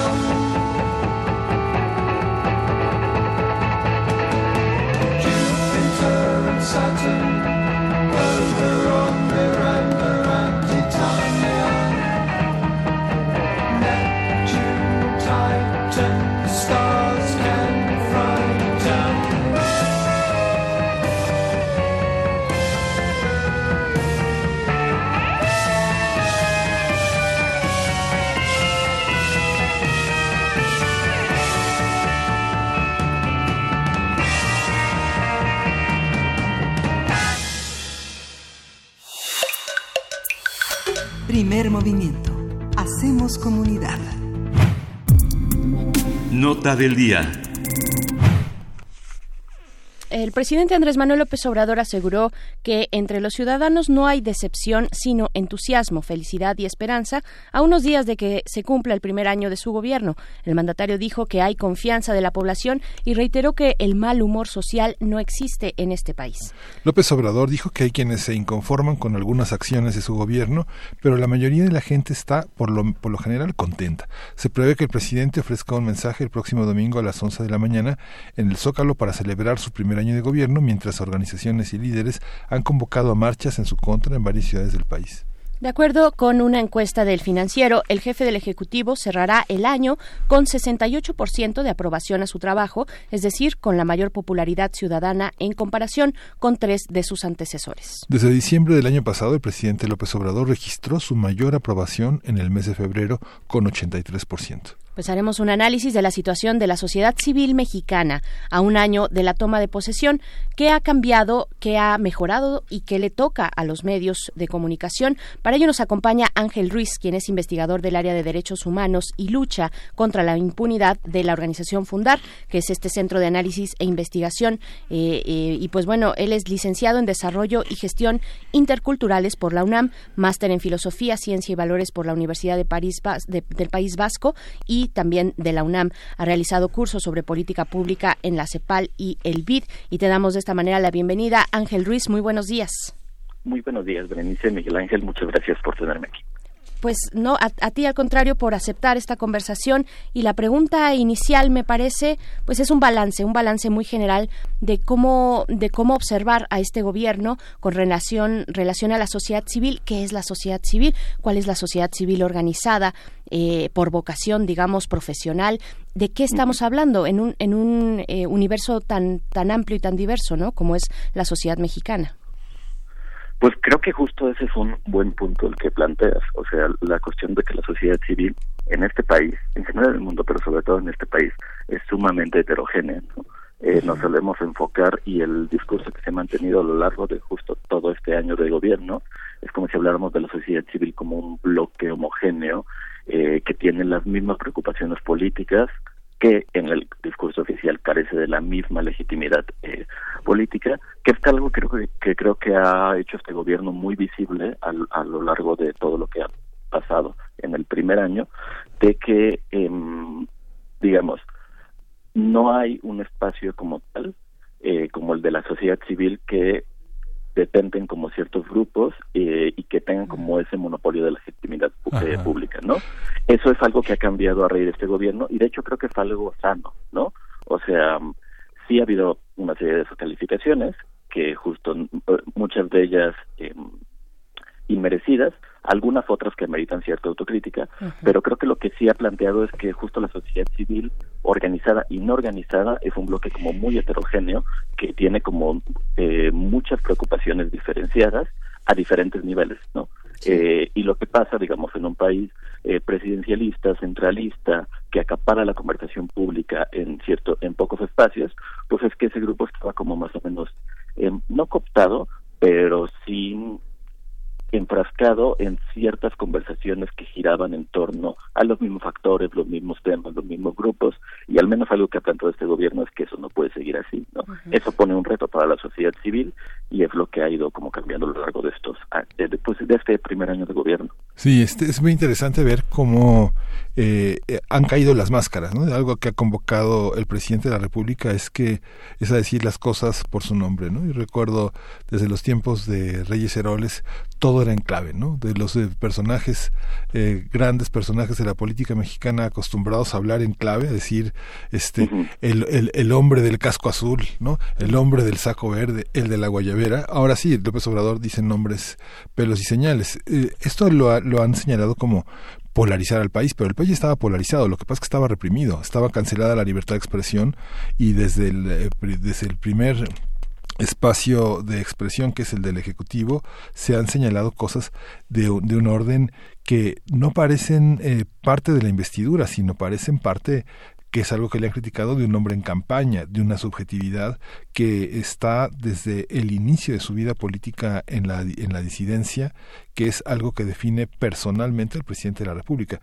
Digamos, en los presidentes de la República, el ámbito personal estaba distinguido por su o por su ineptitud o por su autoritarismo, ¿no? Pero este este tiene otros matices, ¿no? Sí, claro, o sea, y plantea el discurso público de una manera diferente. Y es cierto, o sea, es, o sea, una cosa que plantea sí que es muy cierta y que eh, compartimos desde fundar es que, o sea, la sociedad está polarizada porque hay una profunda desigualdad en este país y la ha seguido manteniendo y esto se ha seguido aumentando, o sea, sí en los últimos 25, 30 años de neoliberalismo, pero también es una cuestión que con otros grupos, o sea, si no lo, se, se ve solamente eh, desde el ámbito socioeconómico, sino étnico, de género, eh, con, con, otro tipo de variables, pues hay una desigualdad que se mantiene en este país a lo largo de toda su vida, ¿no? Y el presidente lo que ha hecho es ha permitido un espacio público en el cual se puede hablar de eso. Habiendo dicho lo anterior, también es cierto que eh, ha habido como una especie de pretendido diálogo en el cual como que hay una palestra pública en la cual es más privilegiado hablar de ciertas cosas que de otras, ¿no? Y también como de con este estilo irreverente, como de muy eh, cercano al pues al discurso de la pie que tiene el presidente, que es muy bueno en términos de comunicación política y ayuda a plantear eh, las cosas de manera muy adecuada, evita ciertas ambigüedades. También es cierto que el presidente tampoco maneja como todos los eh, todos los temas con la profundidad y el análisis que se requiere. Y luego justo en este afán eh, de señalar eh, personajes por nombre y apellido y, y como mantener la conversación con cierto tono, pues ha habido una serie de grupos, personajes que justo se sienten interpelados y en situación de desigualdad, ¿no? Hay muchos que para nada como se eh, tendrían que sentirse porque hay una legitimidad política, económica, ¿no? Que te permite a ti como hablar de a tu por tú con, con, con la clase política, ¿no? Pero no es así con todos eh, los actores y creo que ahí es donde los matices se han perdido un poco, ¿no? En este estilo de comunicación política del presidente diciendo que en efecto es, es, una virtud y que esta polarización no la ha causado él, no, es, es, algo que tiene que ver con la desigualdad que vive este país.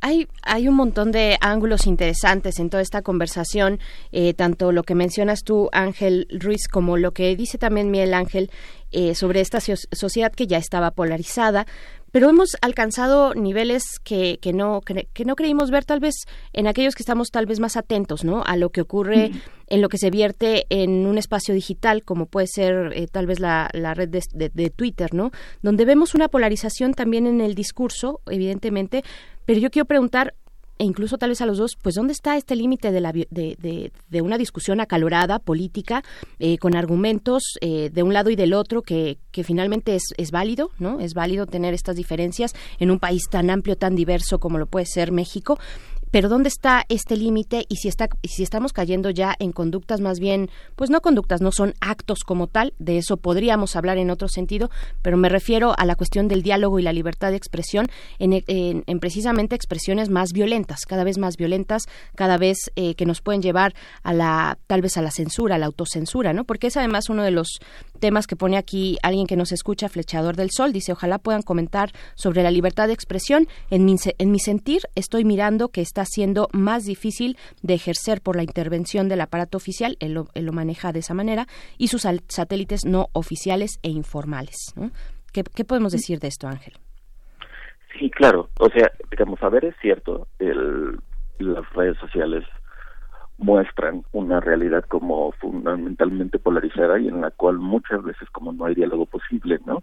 y se plantean como la, la conversación con una serie de principios que justo no ayudan al diálogo, ¿no? O sea, y, o sea, porque ni siquiera es a favor o en contra de la cuarta transformación, sino muchas veces es a favor o en contra de la figura del presidente, ¿no? Uh -huh.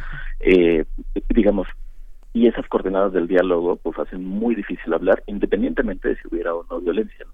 Porque es legitimar a un actor político o de legitimar a un actor político, ¿no? Y no se trata muchas veces de discutir la agenda, la propuesta, el contenido, lo que está detrás justo de toda la acción pública, que es muy contradictoria por un lado, entonces justo permitiría al contrario tener como muchísimos matices y puntos de análisis muy interesantes, ¿no?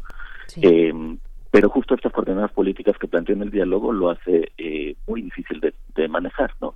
Y luego la parte de la violencia creo que fue un término aparte porque yo creo que ahí sí, o sea, hay que ser intolerantes ante la intolerancia. ¿no? O sea, O sea que ahí sí, al menos eh, eh, de mi parte, ¿no? Y que, eh, el, creo que es como claro, de, o sea, un diálogo que se plantea eh, deslegitimando, violentando, insultando al otro, ¿no? En un país donde ha salido muy cara la libertad de expresión, ¿no?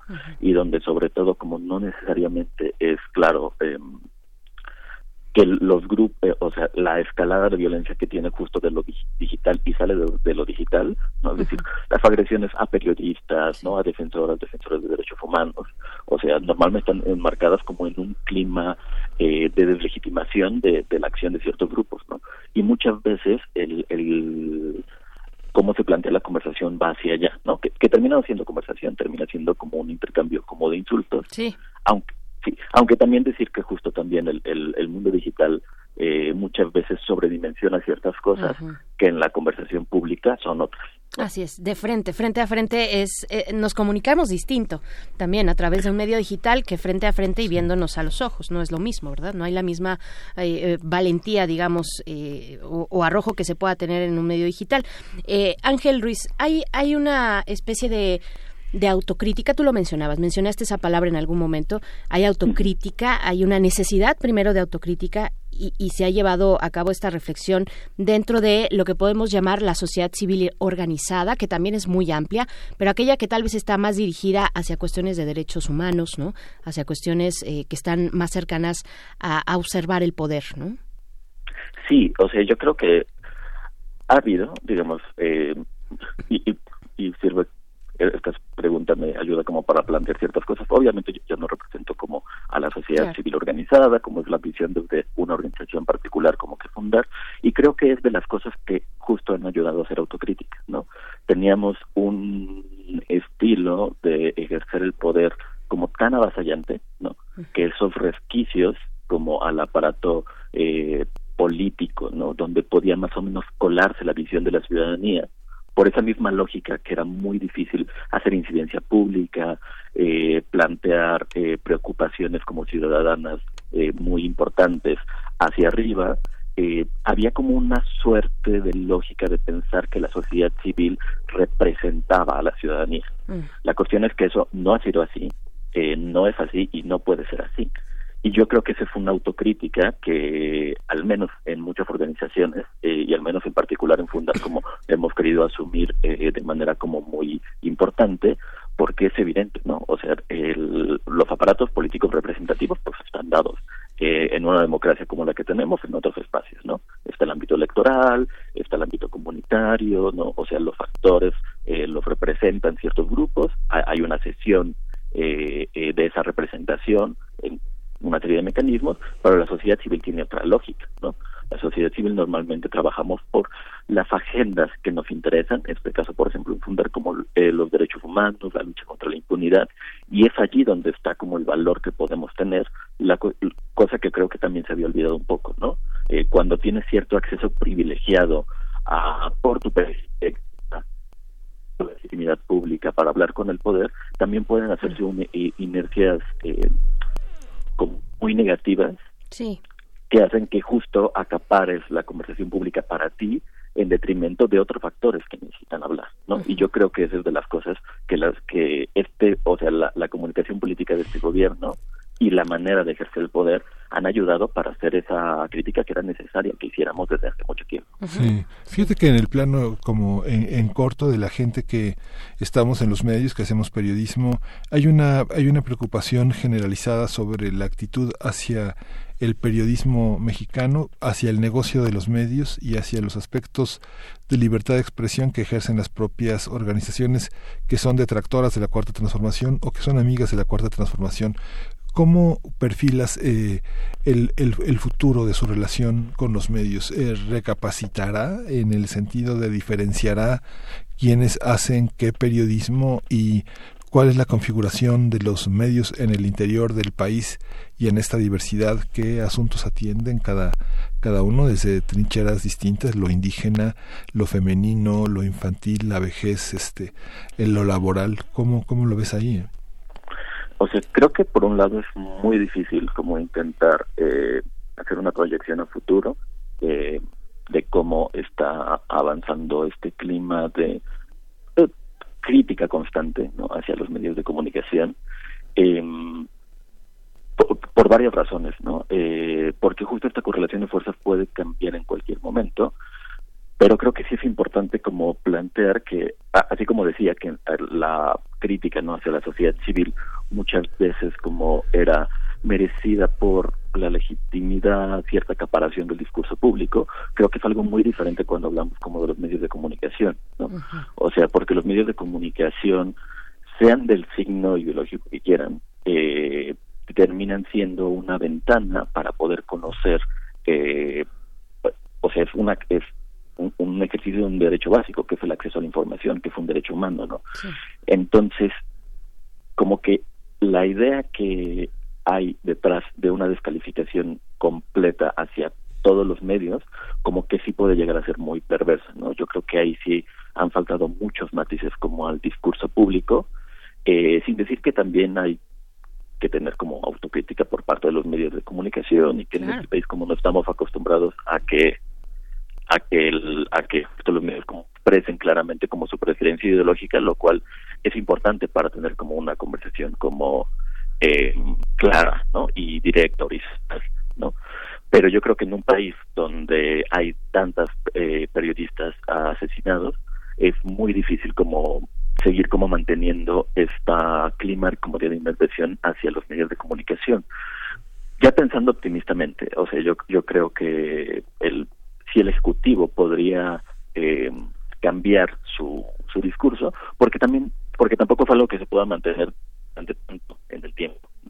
Es como un mandato plantear de inicio cómo se va eh, eh, cómo se va a mover esto a lo largo del sexenio pero yo creo que va a haber matices a conforme siga avanzando este gobierno. Y finalmente lo que necesitamos pues es eso, es ir afinando esta relación que tenemos eh, en distintos espacios, ya sea la sociedad civil organizada o los medios de comunicación o la ciudadanía en su conjunto, esta relación que tenemos con el poder, esta, al poder se le debe criticar, ¿no? Eso, eso es cierto. Eh, iremos viendo cómo, cómo afinamos y cómo eh, pues toma este ritmo, este, este, pues este rumbo, algo que va en su primer año de gestión, que es la presidencia de Andrés Manuel Obrador. Eh, Ángel Ruiz, muchísimas gracias, Ángel Ruiz, investigador del área de derechos humanos y lucha contra la impunidad de la organización Fundar. Muchísimas gracias por conversar con nosotros. No, al contrario, muchas gracias, Miguel Ángel. Gracias. Hasta pronto.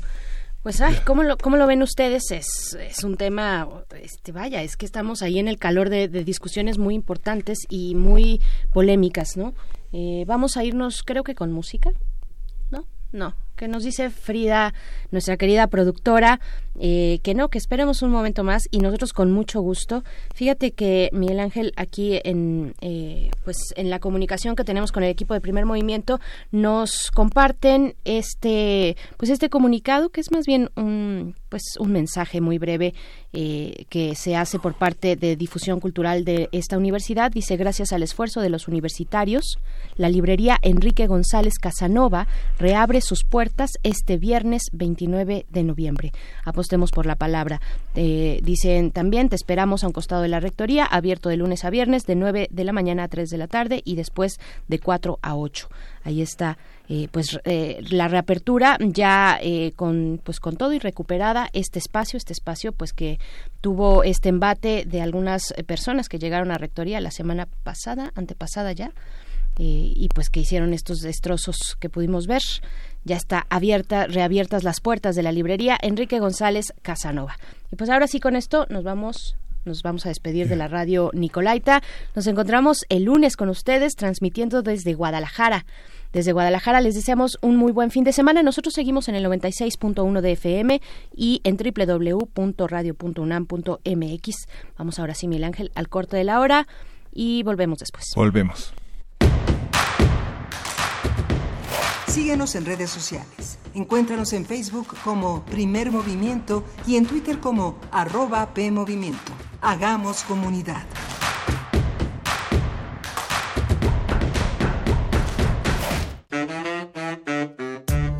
La Escuela Nacional de Trabajo Social y Radio UNAM presentan Vida cotidiana Sociedad en Movimiento. Un programa para analizar las distintas problemáticas sociales y documentar alternativas e intervenciones para enfrentarlas. por dónde empezamos. Acompáñanos todos los viernes a las 4 de la tarde por el 96.1 de FM. Radio UNAM. Experiencia sonora. En algún momento tuviste que aprender a dominar tu instrumento, a escribir una novela, a realizar una investigación. Tu talento lo aprendiste. ¿Por qué no aprender a monetizarlo?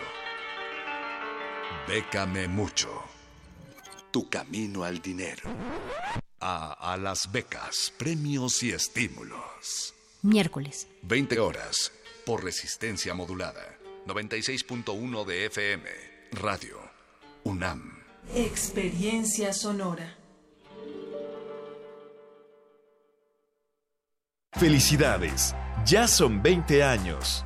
En cada elección que hemos decidido, hemos avanzado. La verdad, en confianza, participamos cada vez más, porque estamos ciertos que nuestra elección se respeta y es en beneficio de todas y todos. Ya son 20 años eligiendo a quienes nos representan. Tribunal Electoral de la Ciudad de México. 20 años garantizando justicia en tu elección. ¿Te ofrecieron un trago o un cigarro? ¿O un churro? Natacha. Y te dijeron que no pasa nada. ¿Seguro que no pasa nada? Antes de entrarle, deberías saber lo que las sustancias adictivas pueden causar en tu cuerpo. ¿O te gusta andar por ahí con los ojos cerrados? Mejor llama a la línea de la vida de Conadic 800-911-2000 cualquier día a cualquier hora. Aquí te escuchamos. Juntos por la paz. Estrategia Nacional para la Prevención de las Adicciones. Gobierno de México.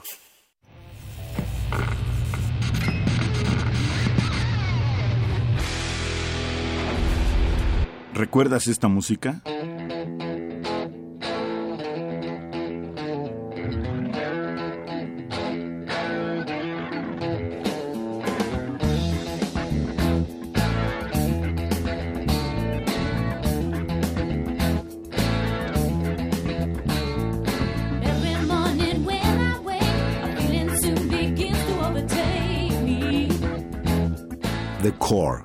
Eric Clapton, 1977. La revolución de la cultura juvenil cuando el rock dominaba el mundo. Todos los viernes a las 18.45 horas por esta frecuencia. 96.1 de FM. Radio UNAM, Experiencia Sonora.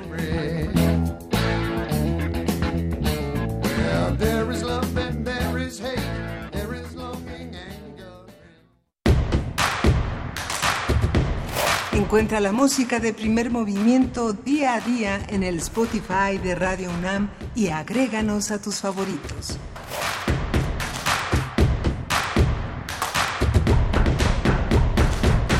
Ya regresamos a primer movimiento en este viernes. Ya es viernes y es el último de noviembre. Son eh, las nueve con cinco minutos de la mañana, un 29 de noviembre, este viernes es que regresamos aquí a seguir conversando, a seguir con estos temas que planteamos pues desde este espacio universitario, muchos temas de reflexión, pero también como todos los viernes pues tenemos eh, una diversidad también cultural eh, para pues para abrigarnos ahí un poco, para disfrutar también de las opciones culturales. Bueno, ya hemos dado como una reseña, Miguel Ángel Quemain ha dado una buena reseña de todo lo que va a estar ocurriendo, de algunos momentos que van a estar ocurriendo en la FIL Guadalajara, desde la cual vamos a transmitir en colaboración con la UDG, la Universidad de Guadalajara, que amablemente y, de verdad... Eh, pues con toda la, la, voluntad de llevar hacia ustedes pues lo mejor de lo que ocurre en esa feria, pues nos abren sus puertas, nos abren en una cabina compartida que vamos a eh, estar disfrutando a partir de la próxima semana, desde el lunes y hasta el viernes.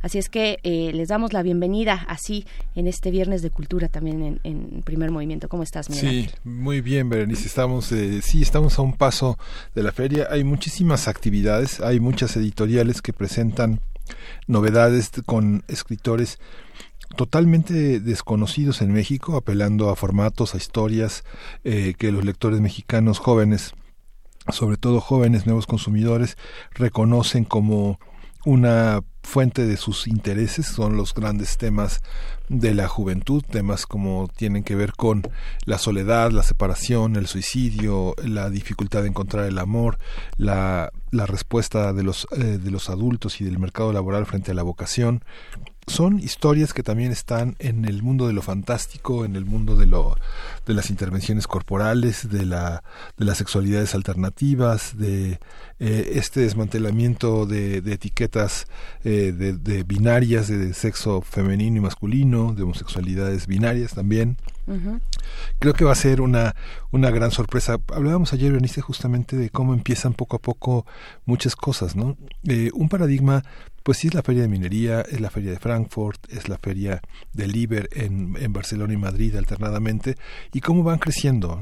Yo también recuerdo en este monstruo que es eh, una feria tan grande como el Centro Cultural Universitario, que es la feria de Frankfurt en varios pisos, como era un cuartito el mundo de, la, de los libros digitales, ¿no? de los ebooks, libros en, en CD, los grandes lanzamientos de Haché, de Larousse, de, de la Enciclopedia Británica en CD, ¿no? Era, eran tiempos que no se perfilaban, ahora son pisos, ¿no? Son, es, enorme el libro digital, los audiolibros, todo lo que se acompaña con videos, la enorme cantidad, las filas enormes de jóvenes para firmar libros, de dibujantes, de autores de 13 años, ¿no? Autoras, autores que son jovencísimos, ¿no? Que no llegan ni a los 16 años y ya tienen cinco libros publicados. Es un paradigma interesante. Yo creo que vamos a ver todo eso en Guadalajara ahora, ¿no? Lo vamos a ver. Lo vimos hace 10 años en Frankfurt, pero lo vimos, lo vamos a ver ahora, pues muy cercano en Guadalajara. ¿no? Sí, la, la Feria del Libro también en Buenos Aires es un buen referente. Y, y con respecto a esto, también se suma a los formatos digitales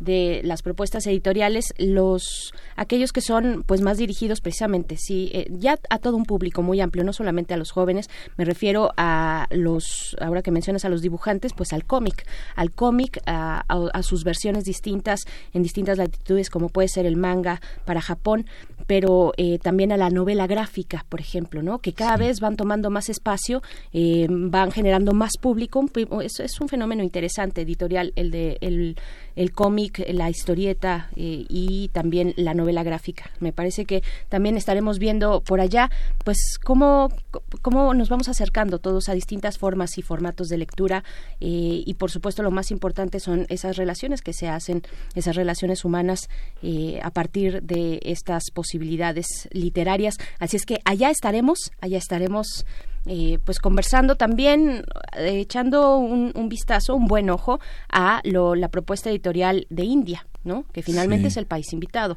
sí a lo que ocurre de este lado del planeta y en particular a nuestro país, pero lo que trae India me parece también muy sugerente, muy interesante y pues estaremos muy atentos, atentas a, lo que ocurra por allá. Y pues bueno, iniciamos nuestra tercera hora de transmisión. Vamos a tener una mesa interesante, una mesa pues apropiada para los viernes. Vamos a conversar con José Miguel Delgado Azorín, quien es compositor mexicano de música vocal, acústica y electrónica. Eh, pues su trabajo se puede vertir en distintos medios, tanto tradicionales como alternativos, incluyendo el teatro y el cine. Con él vamos a eh, conversar sobre cómo trabaja un compositor, un compositor mexicano en este caso, para un público mexicano, pero también internacional. José Miguel Delgado pues ha presentado sus obras, eh, algunas óperas también, en otros eh, en, otros escenarios, no solamente mexicanos. Así es que vamos a conversarlo en unos momentos más, pero antes vamos a ir a la, poesía, necesaria. Primer movimiento. Hacemos comunidad. Es hora de poesía necesaria.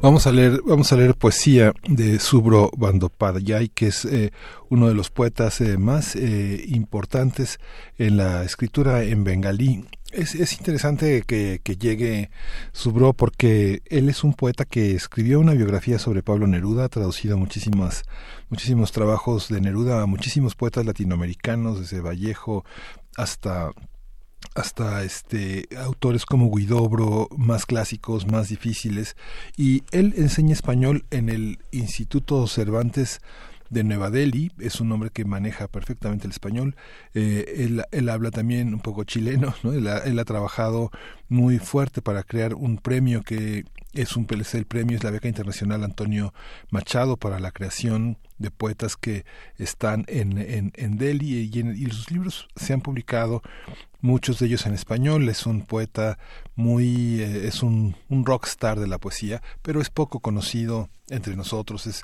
más conocido en los ámbitos de Sudamérica que entre nosotros y lo vamos a acompañar con una música que justamente es una de las músicas que siempre se hacen contemporáneas de eso Mai Sundar que eh, seguramente vamos a escuchar como una música de fondo permanente en la feria del libro porque son son músicos junto con los eh, músicos del baúl eh, músicos tradicionales pero que siempre tienen un aliento contemporáneo. La poesía que vamos a leer se llama La ciudad leopardo. Dice nuestras tardes eran llenas de valles. Estaba andando con los poemas de cristal dentro de la lluvia.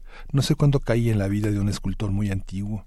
Al llegar a un país lejano él descubre que la mujer ha dado a luz a un niño muerto la vagina metálica sangra. Él me susurra. Cuando los hombres salvajes no estaban acostumbrados a una mujer o a un hombre, descubrieron el horno. Y el gris ha entrado en la comida. Después de esto hay hojas de cuchillos dentro de la lírica. Después vinieron el cambio del hogar, el ataque, la defensa, la tierra, el vástago, la semilla. El huir de los pueblos y pueblos hasta la llegada de la tierra nueva. ¿Qué pensó el humano cuando vio el mar por primera vez? Cuando no había ningún atlas. En la oscuridad del acordeonista rumano toda la plaza se volvió armonía. En el verano brillan las rodillas de las mujeres, y cortando pequeños trozos de estas imágenes, con tomar soles en el vientre, la ciudad entera ya es una nave astronáutica. ¿A dónde va el leopardo lento como con lo casado colgado en la boca?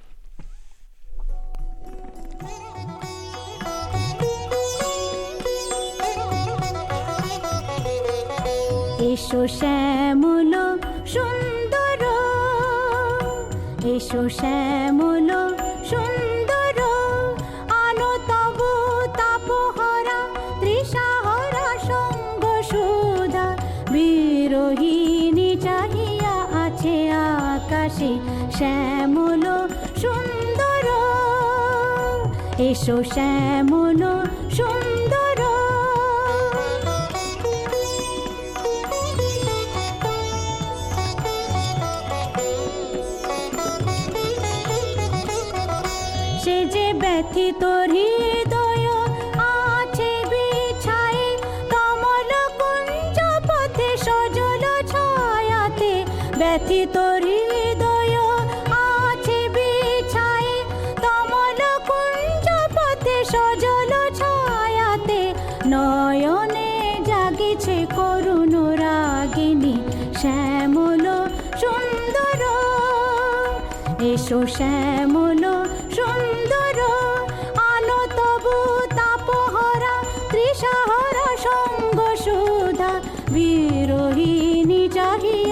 চাহিয়া আছে আকাশে শ্যামল সুন্দর এসো শ্যামল সুন্দর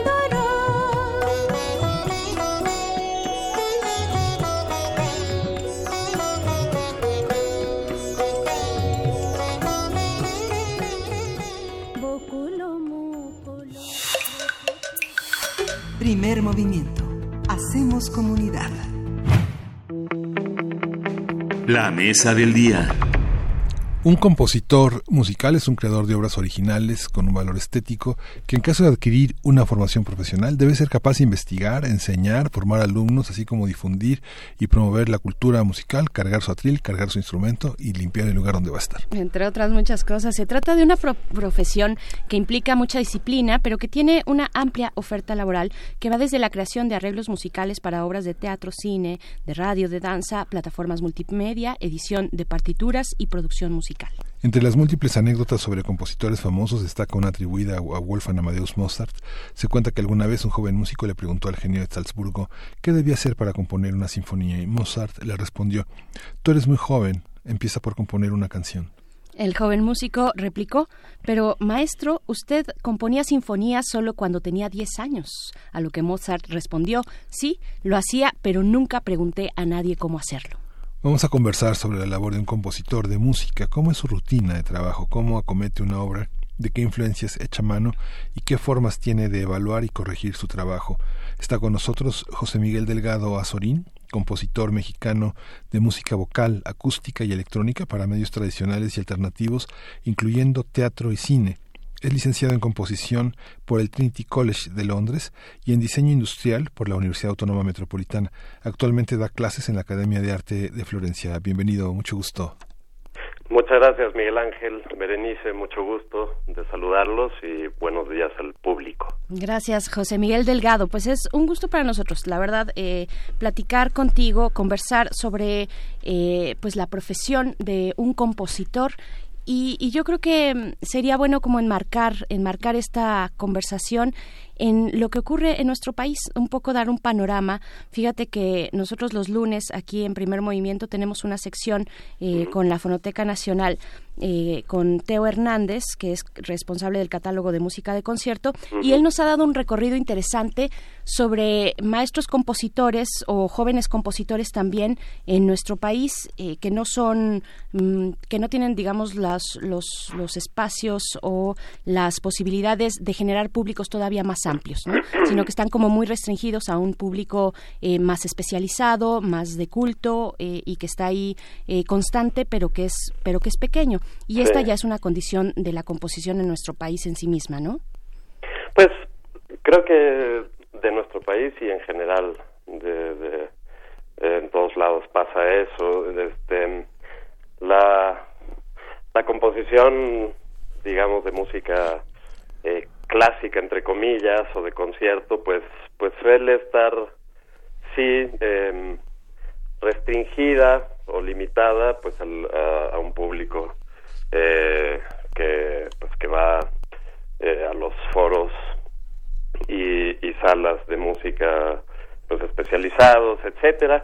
Pero pero también hay distintos otros medios y ventanas creo yo que que dan eh, que dan a conocer la música de, de nuevos compositores, por ejemplo, pues las mismas redes sociales, muchísimos, eh, hay muchas nuevas propuestas en en uh, SoundCloud o en eh, o en Spotify eh, que que no que alejan al compositor eh, de los espacios habituales y los los acercan a pues a una a una eh, este, ventana más amplia de, de, público, pues.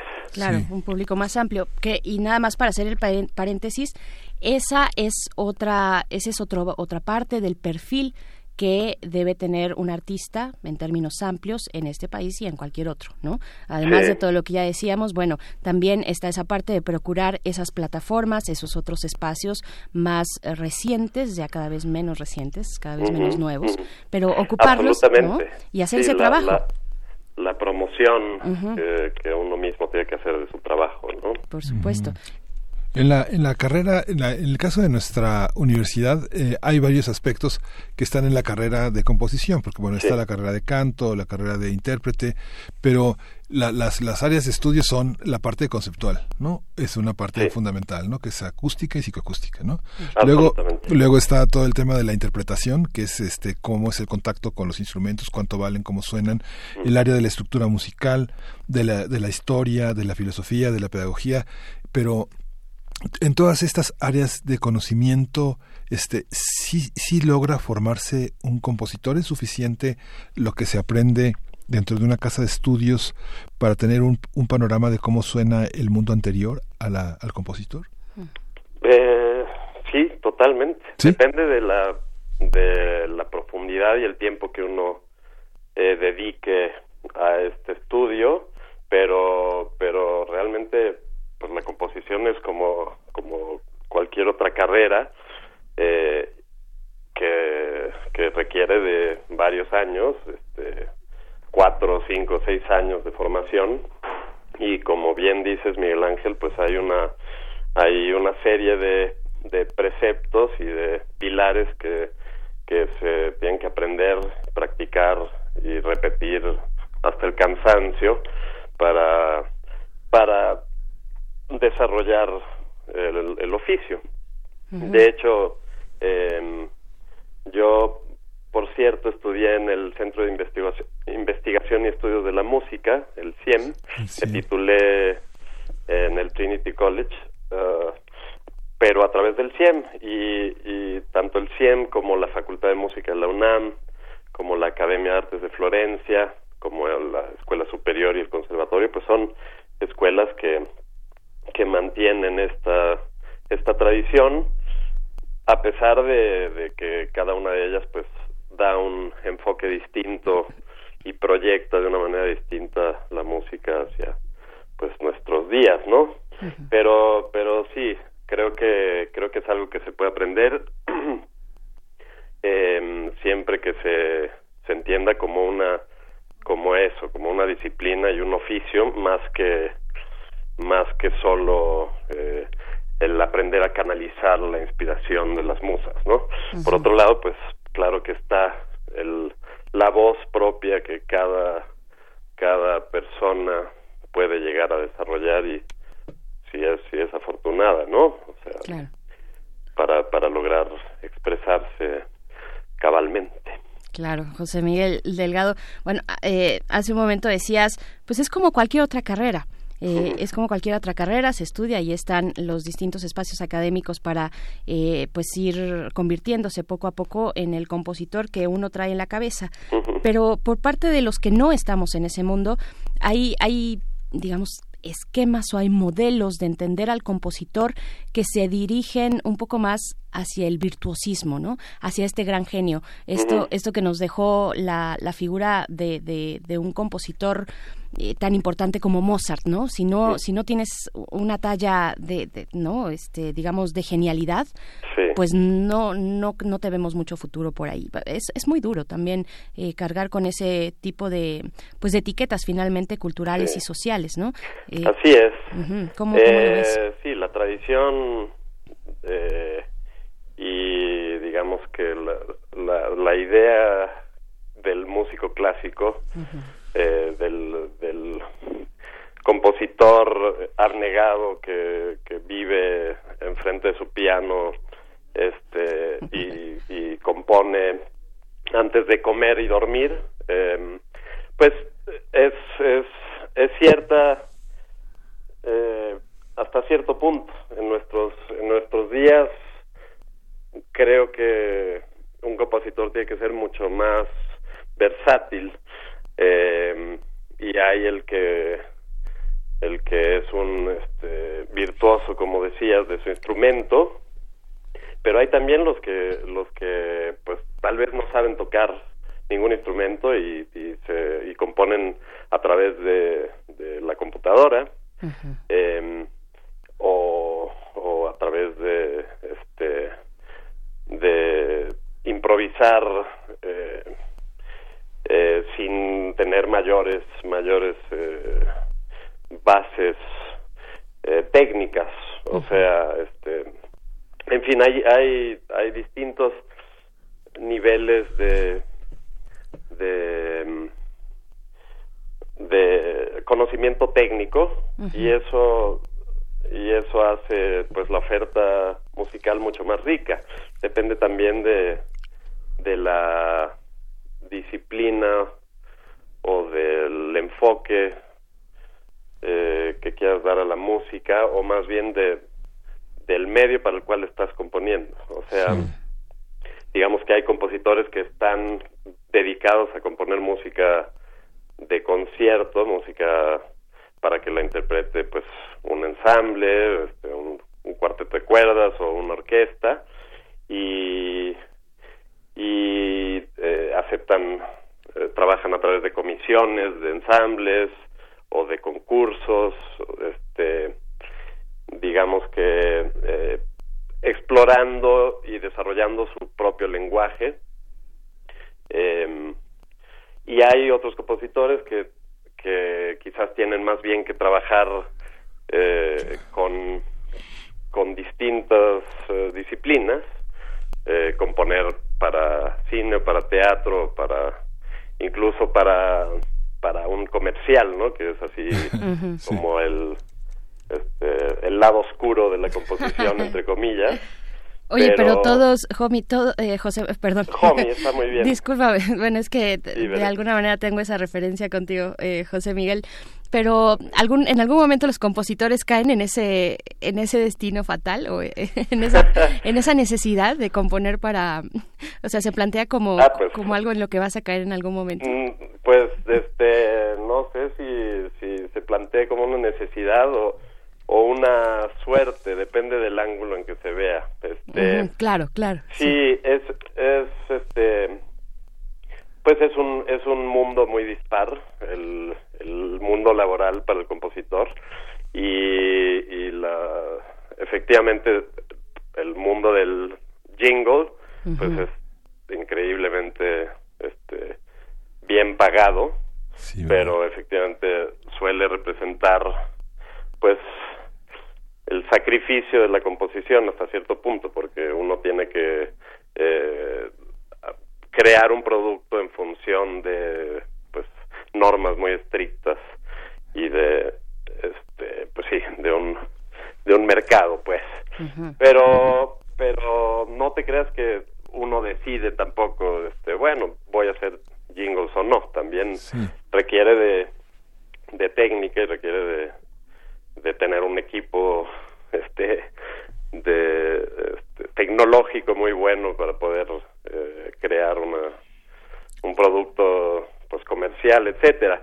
Yo yo no me he metido prácticamente nada en ese mundo pero a veces a veces envidio a los que sí porque bueno tienen un este, una entrada mucho mejor no que el compositor promedio. En fin. Fíjate que he pensado, ahorita que hablábamos del, del programa de la Facultad eh, de, de Música de la universidad, pensaba que, por ejemplo, en el, a lo largo de muchos de casi todos los semestres está la presencia de lo electroacústico, ¿no? Pero he, he tenido amigos que han estudiado en la Escuela Superior de Música de Bellas Artes.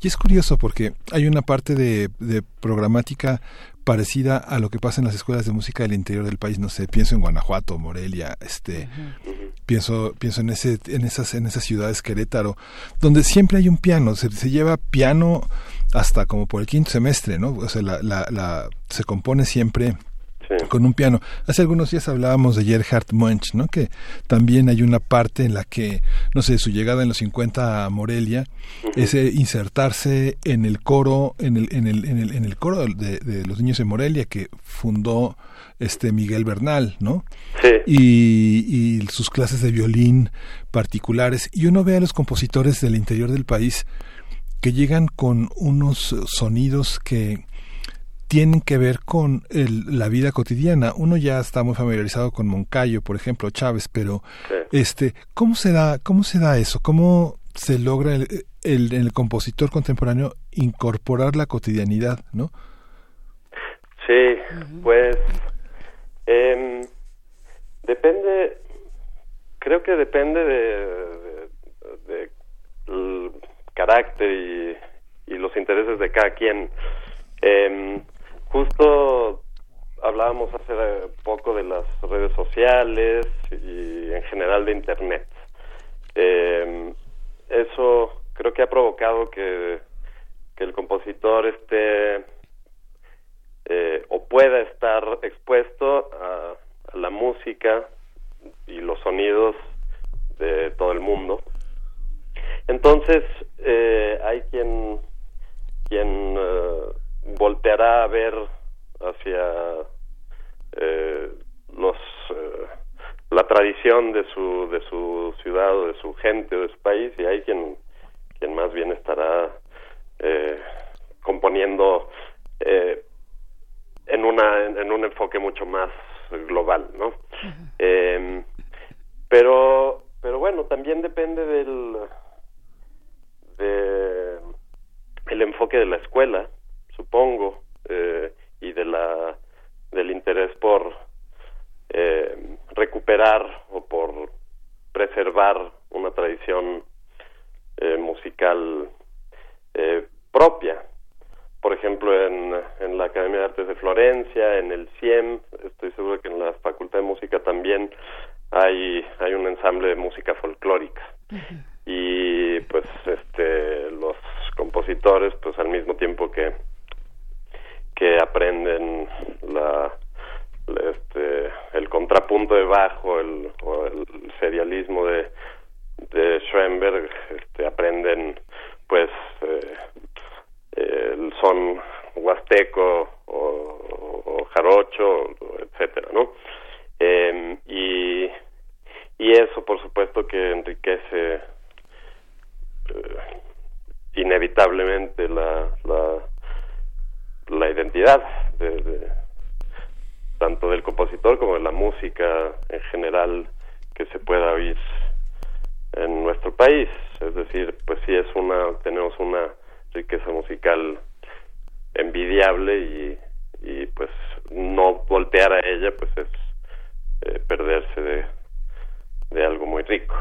La fonoteca es un es una fuente eh, pues de que que eh, de, esta riqueza, ¿no? Es, un, bastión eh, importantísimo. Eh, puedes ir al, no sé si todo el mundo lo sepa, pero puede uno llegar, sentarse y abrir archivos sonoros de de, este, pues de todo tipo de música, por ejemplo el trabajo que hizo Lalo Llerenas en los años 60 eh, que se fue a pues, todas las aldeas o este, bueno pueblos perdidos de, de del país y, y, y, registró pues una eh, eh, pues verdaderamente la, la música eh, autóctona del país.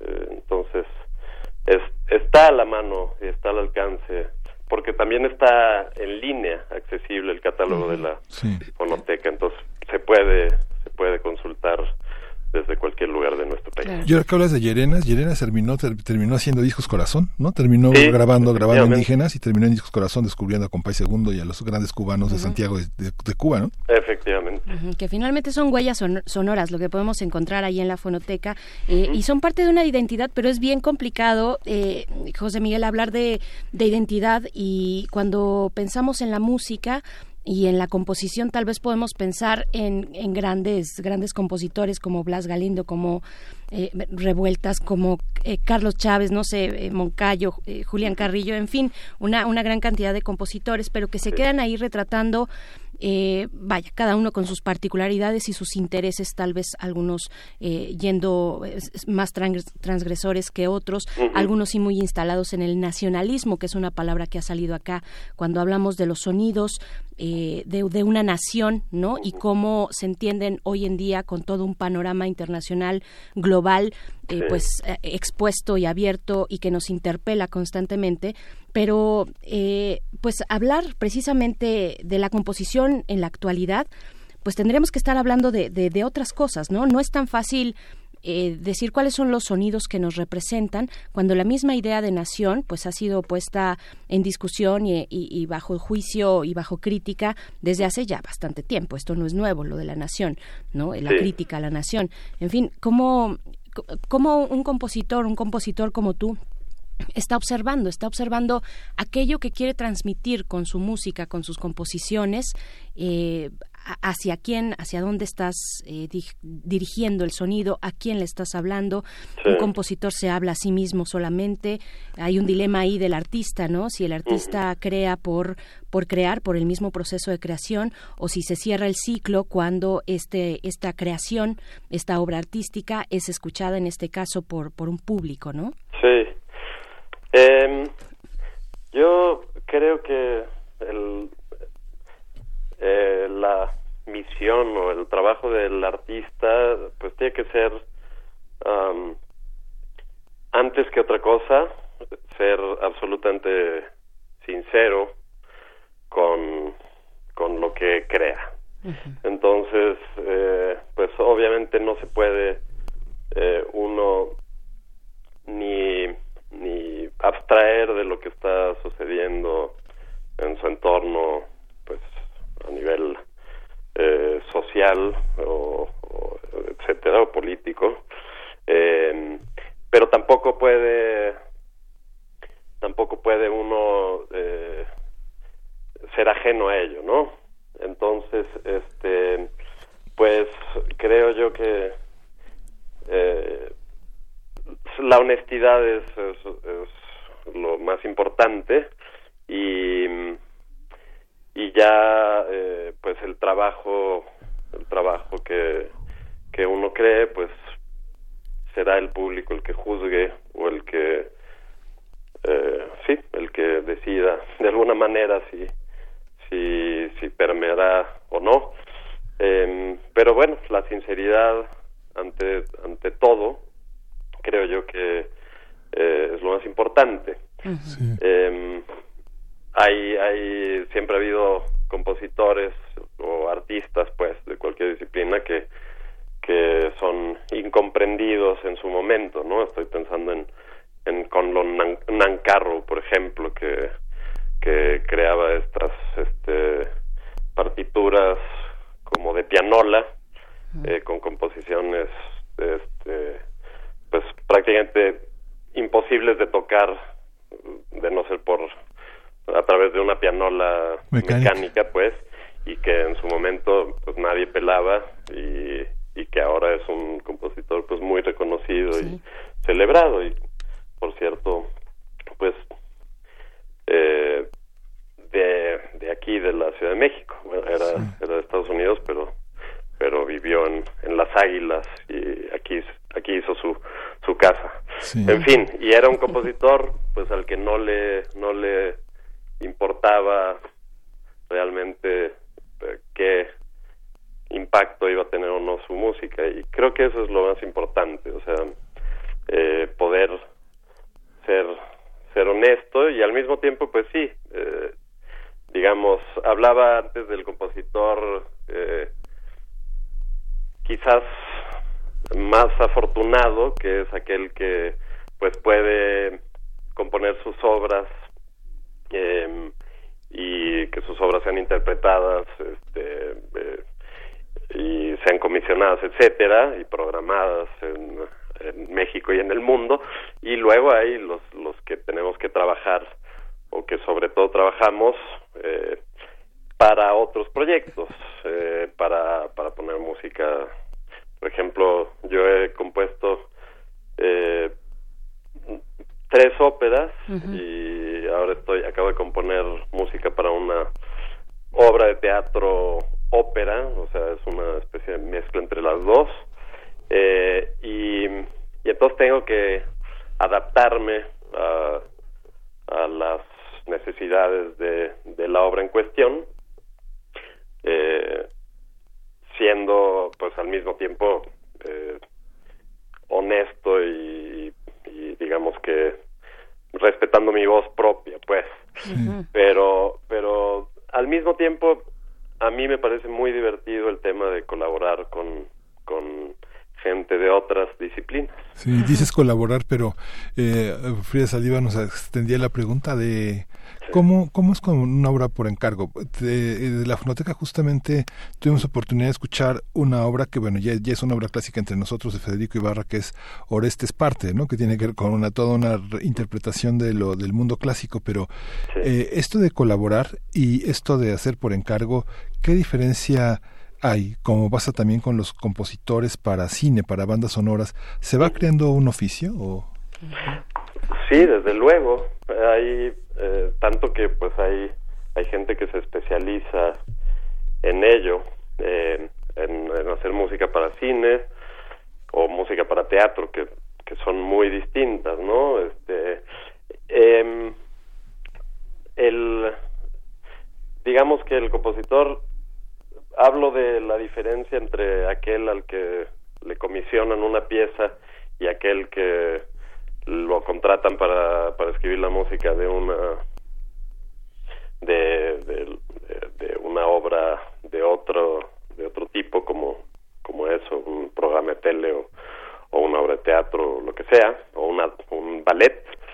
Eh, porque en teoría pues el compositor de música pura entre comillas pues tiene o de música eh, para para su propio medio pues tiene mucha más libertad eh, en, en principio no de hacer lo que lo que quiera. Y si, si uno eh, se ha dado a conocer quizás a través de pues un compositor joven manda piezas a concursos, los gana, los seleccionan, manda sus partituras a, a distintos ensambles y poco a poco estos ensambles se interesan y lo eh, corre la voz, le comisionan piezas, pues eh, que sería el caso, por ejemplo, de Enrico Chapela, ¿no? O de eh, Gabriela Ortiz, aunque Gabriel Ortiz, pues también hace mucha música de eh, para distintos medios, para teatro, etcétera, para ópera,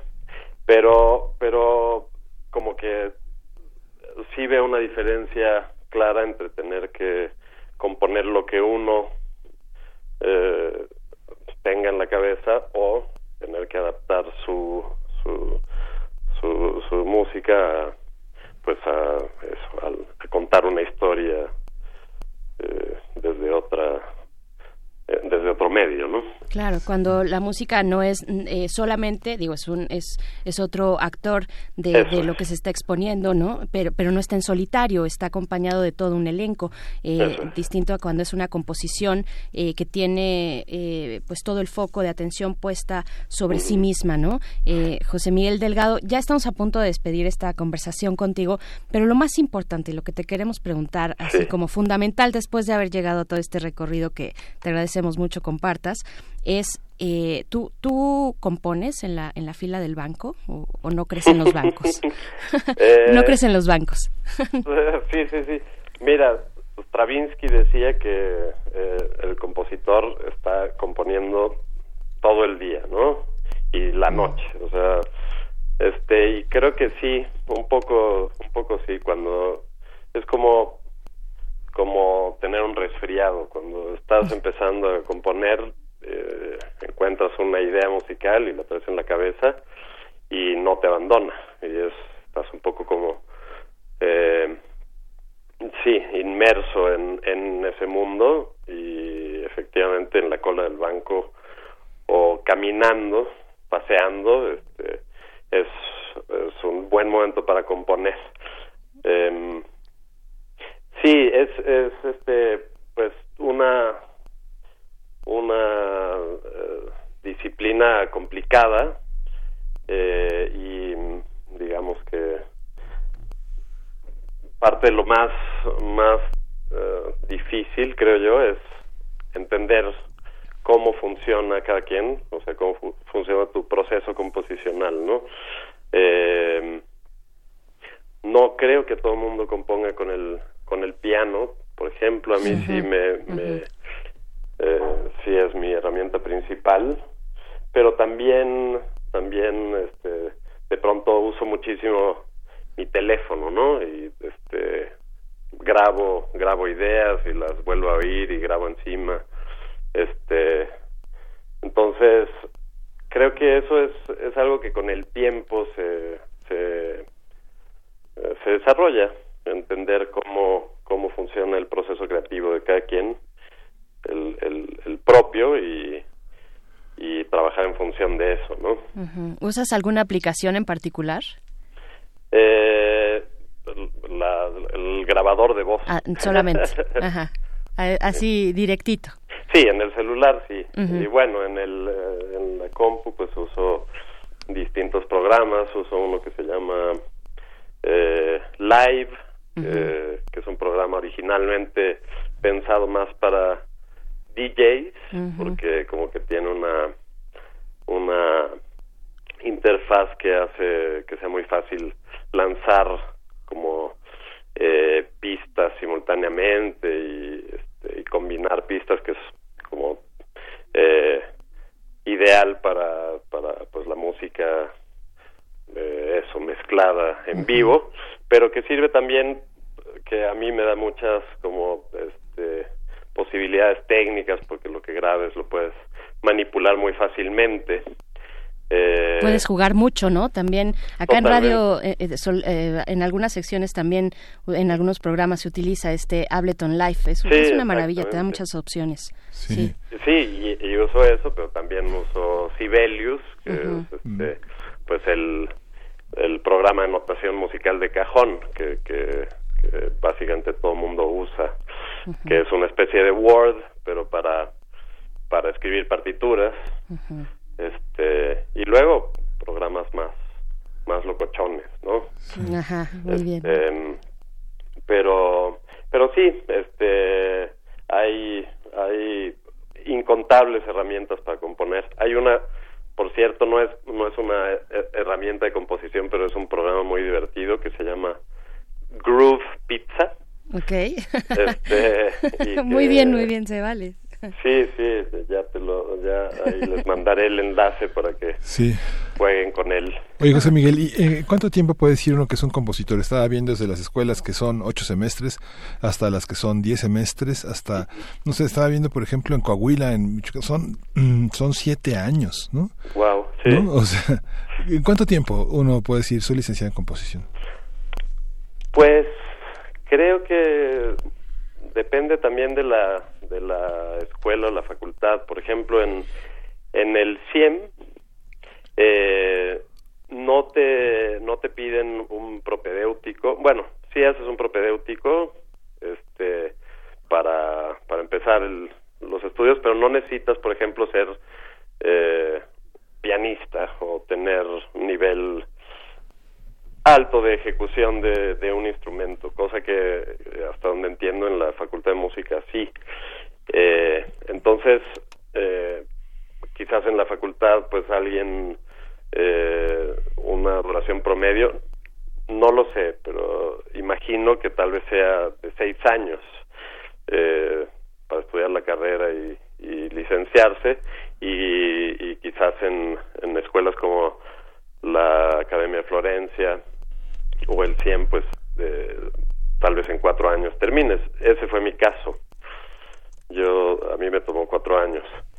Eh, y bueno es como como cualquier otro trabajo o sea estás siempre tienes que estar siempre actualizándote yendo a conciertos oír oír lo que está pasando no para pero pero sí la titulación creo que varía eh, por, por- según la escuela Claro, y, y ahora sí ya, de verdad te prometemos, te prometemos la última pregunta, porque queremos saber un poco, somos un poco, este, pues ahí, no, no, este, curiosos, Ajá. curiosos aquí los periodistas.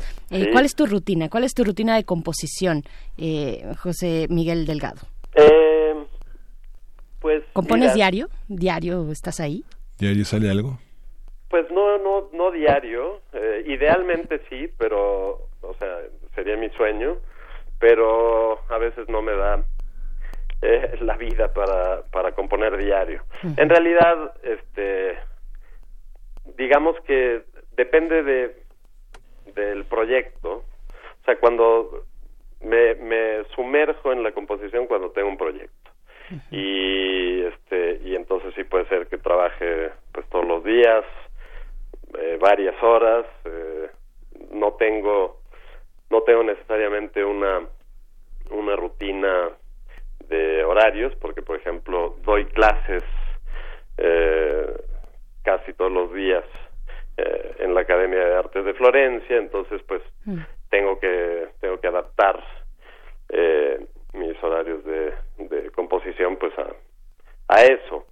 Pero em, pero luego hay, hay épocas en las que no compongo no muy largas quizás puede pasar una semana o dos semanas y luego pues cuando caiga el siguiente proyecto pues de nuevo es es eh, sumergirse y y estar ahí un poco desconectado del mundo. Justo ahora estamos por, les puedo, los Sí, puedo invitar, a- Claro que sí. estamos eh, por estrenar un, bueno, esto que les comentaba que es una especie de entre teatro y, y ópera Sí.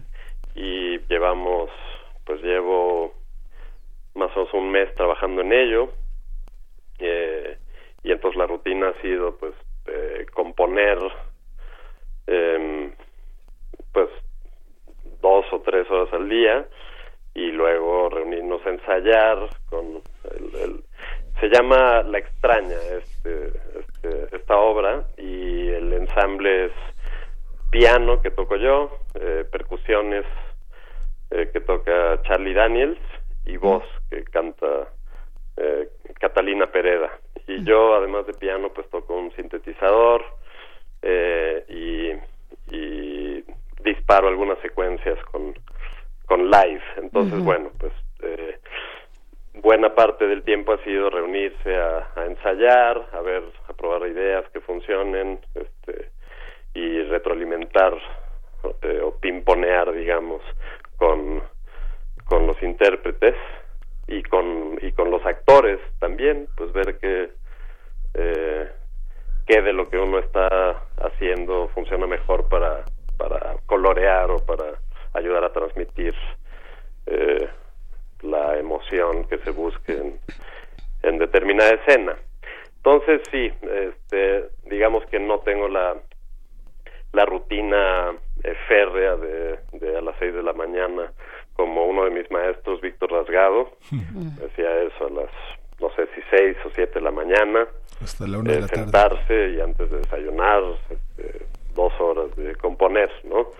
Eh, y luego y más tarde otro este, dedicarle otro tiempo. Eso me encantaría, pero quizás no no he llegado a ese nivel de disciplina. Bien, pues como te puedes dar cuenta, tenemos mucha eh, eh, pues inquietud sobre la vida de los compositores, casi casi Mm. como objeto de estudio y de los artistas. Eh, te agradecemos mucho, eh, José Miguel Delgado Azorín. Eh, hay que buscar esta obra. Se va a presentar en México, ¿la extraña? Sí, se, se va a presentar eh, en el foro José Solé, que es un, un foro del, del ISTE, que está en San Fernando número 15. Y vamos a estar el sábado 7 y el domingo 8. O sea que de este fin de semana al próximo. Ah, pues ya. Eh, sábado 7 a las 7 de la noche y el domingo a las 6 de la tarde. Y la entrada es libre, así que sí, los, los esperamos ahí encantados. Y encantado también de platicar con ustedes, eh, Bere y, y Miguel Ángel. Gracias. eh, al contrario, perdón, José Miguel Delgado Azorín, compositor mexicano. Pues bueno, hasta Me pronto. pueden decir, me pueden decir homie. ¿Sí ¿eh? te podemos Homie. decir todos, homie? Sí. Qué bueno. Sí, porque yo me siento extraña diciéndote José Miguel. Exacto. te mando un abrazo. Igualmente, Hasta Berenice. pronto. Gusto de irlos. Hasta luego, Miguel Ángel. Y este mes es el mes del músico, es el día del músico el 22 de noviembre.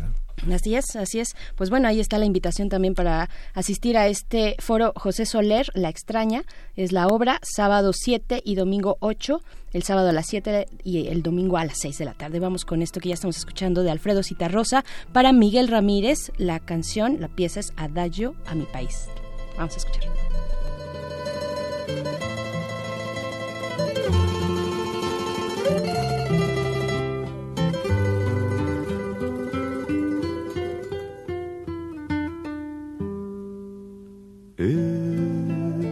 Mi país, qué tristeza, la pobreza y el rencor.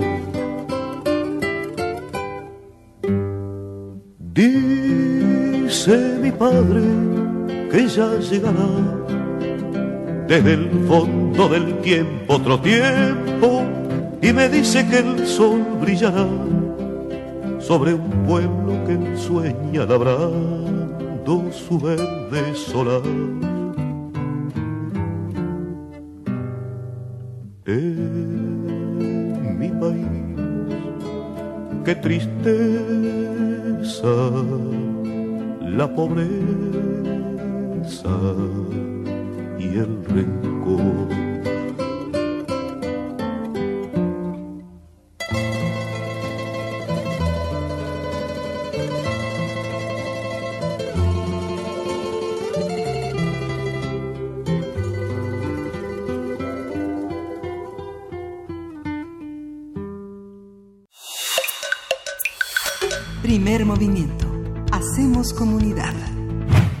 Bien, y ya se encuentra en la línea eh, de primer movimiento Joel Flores, quien es compilador del libro Sin mayoría de edad, que se estará presentando en la FIL Guadalajara. Bienvenido, buenos días, Joel. Cuéntanos, por favor, acerca de esta compilación y cuándo la podemos ver, cuándo estará presentándose en la FIL. Buenos días. Hola, ¿qué tal? Buenos días. Eh, la- el libro ya está en circulación desde marzo de este año Ok. y en la FIL va a estar el domingo primero de diciembre eh, a las 12 del mediodía. Lo vamos a presentar la editora de Ediciones Punto de Partida de UNAM, Carmen Estrada, Laura Baeza, Emilia Felker y yo.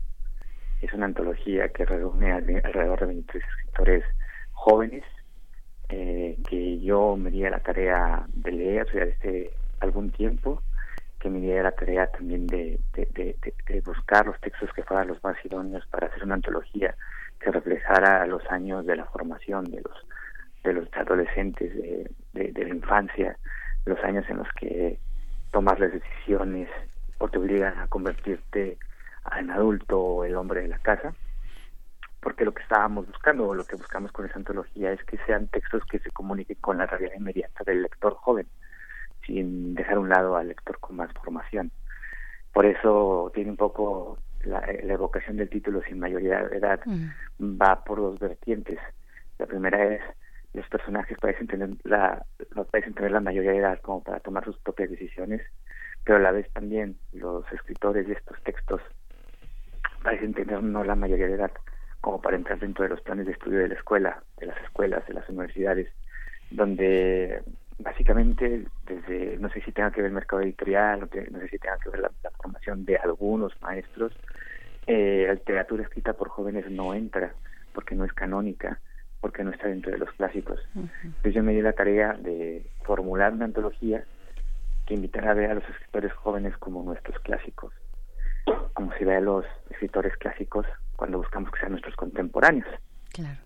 Claro, darle la vuelta a esta lectura del, ahora se dice adultismo, ¿no?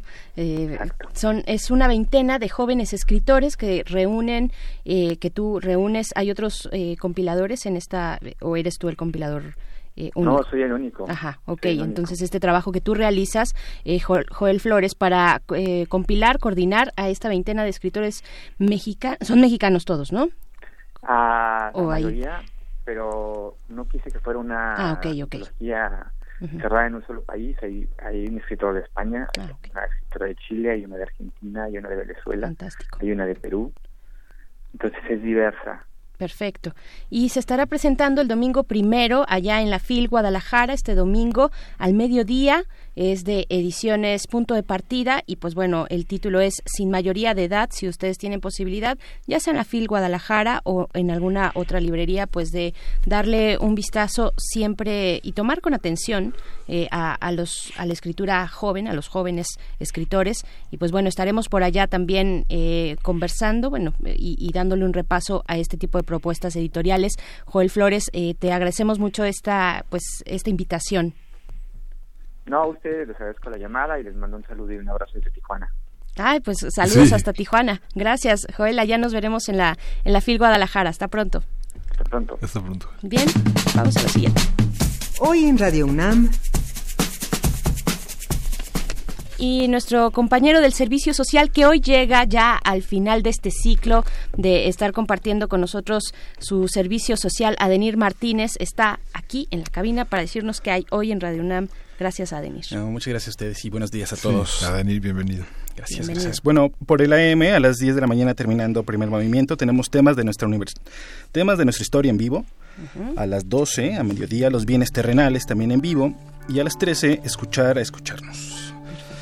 En el 96.1 de FM a las 10.30 La Ciencia que Somos en vivo, a las 13 en nuestro Noti Prisma RU, a las 15 Escaparate, a las 19, Panorama del Jazz. Eh, hoy vamos a tener a Randy Waldman, que es un compositor pianista estadounidense. A las 20 horas, Resistencia Modulada con Metálisis. Intersecciones, el día de hoy va a tener a eh, Goliath Orquesta a las 9 de la noche. Eh, la entrada es gratuita. Y cuando el rock dominaba el mundo, hoy vamos a tener a Vandergraaf Generator una banda de progresivo de 1969. Perfecto, pues ahí está el menú radiofónico de esta radiodifusora universitaria. Nos despedimos. Gracias a Denir por estar aquí. Eh, hoy llega el último día de tu servicio social. Te, deseamos lo mejor. Muchas gracias. Eh, nos despedimos ya, Miguel Ángel. Sí, y que esto sea un reinicio a Denir Martínez. Claro, gracias. Nos vemos. Esto fue Primer Movimiento. El mundo desde la universidad.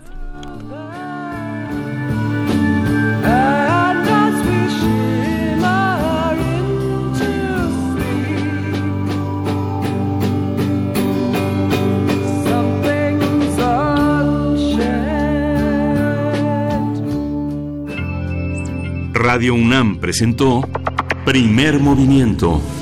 El mundo desde la universidad.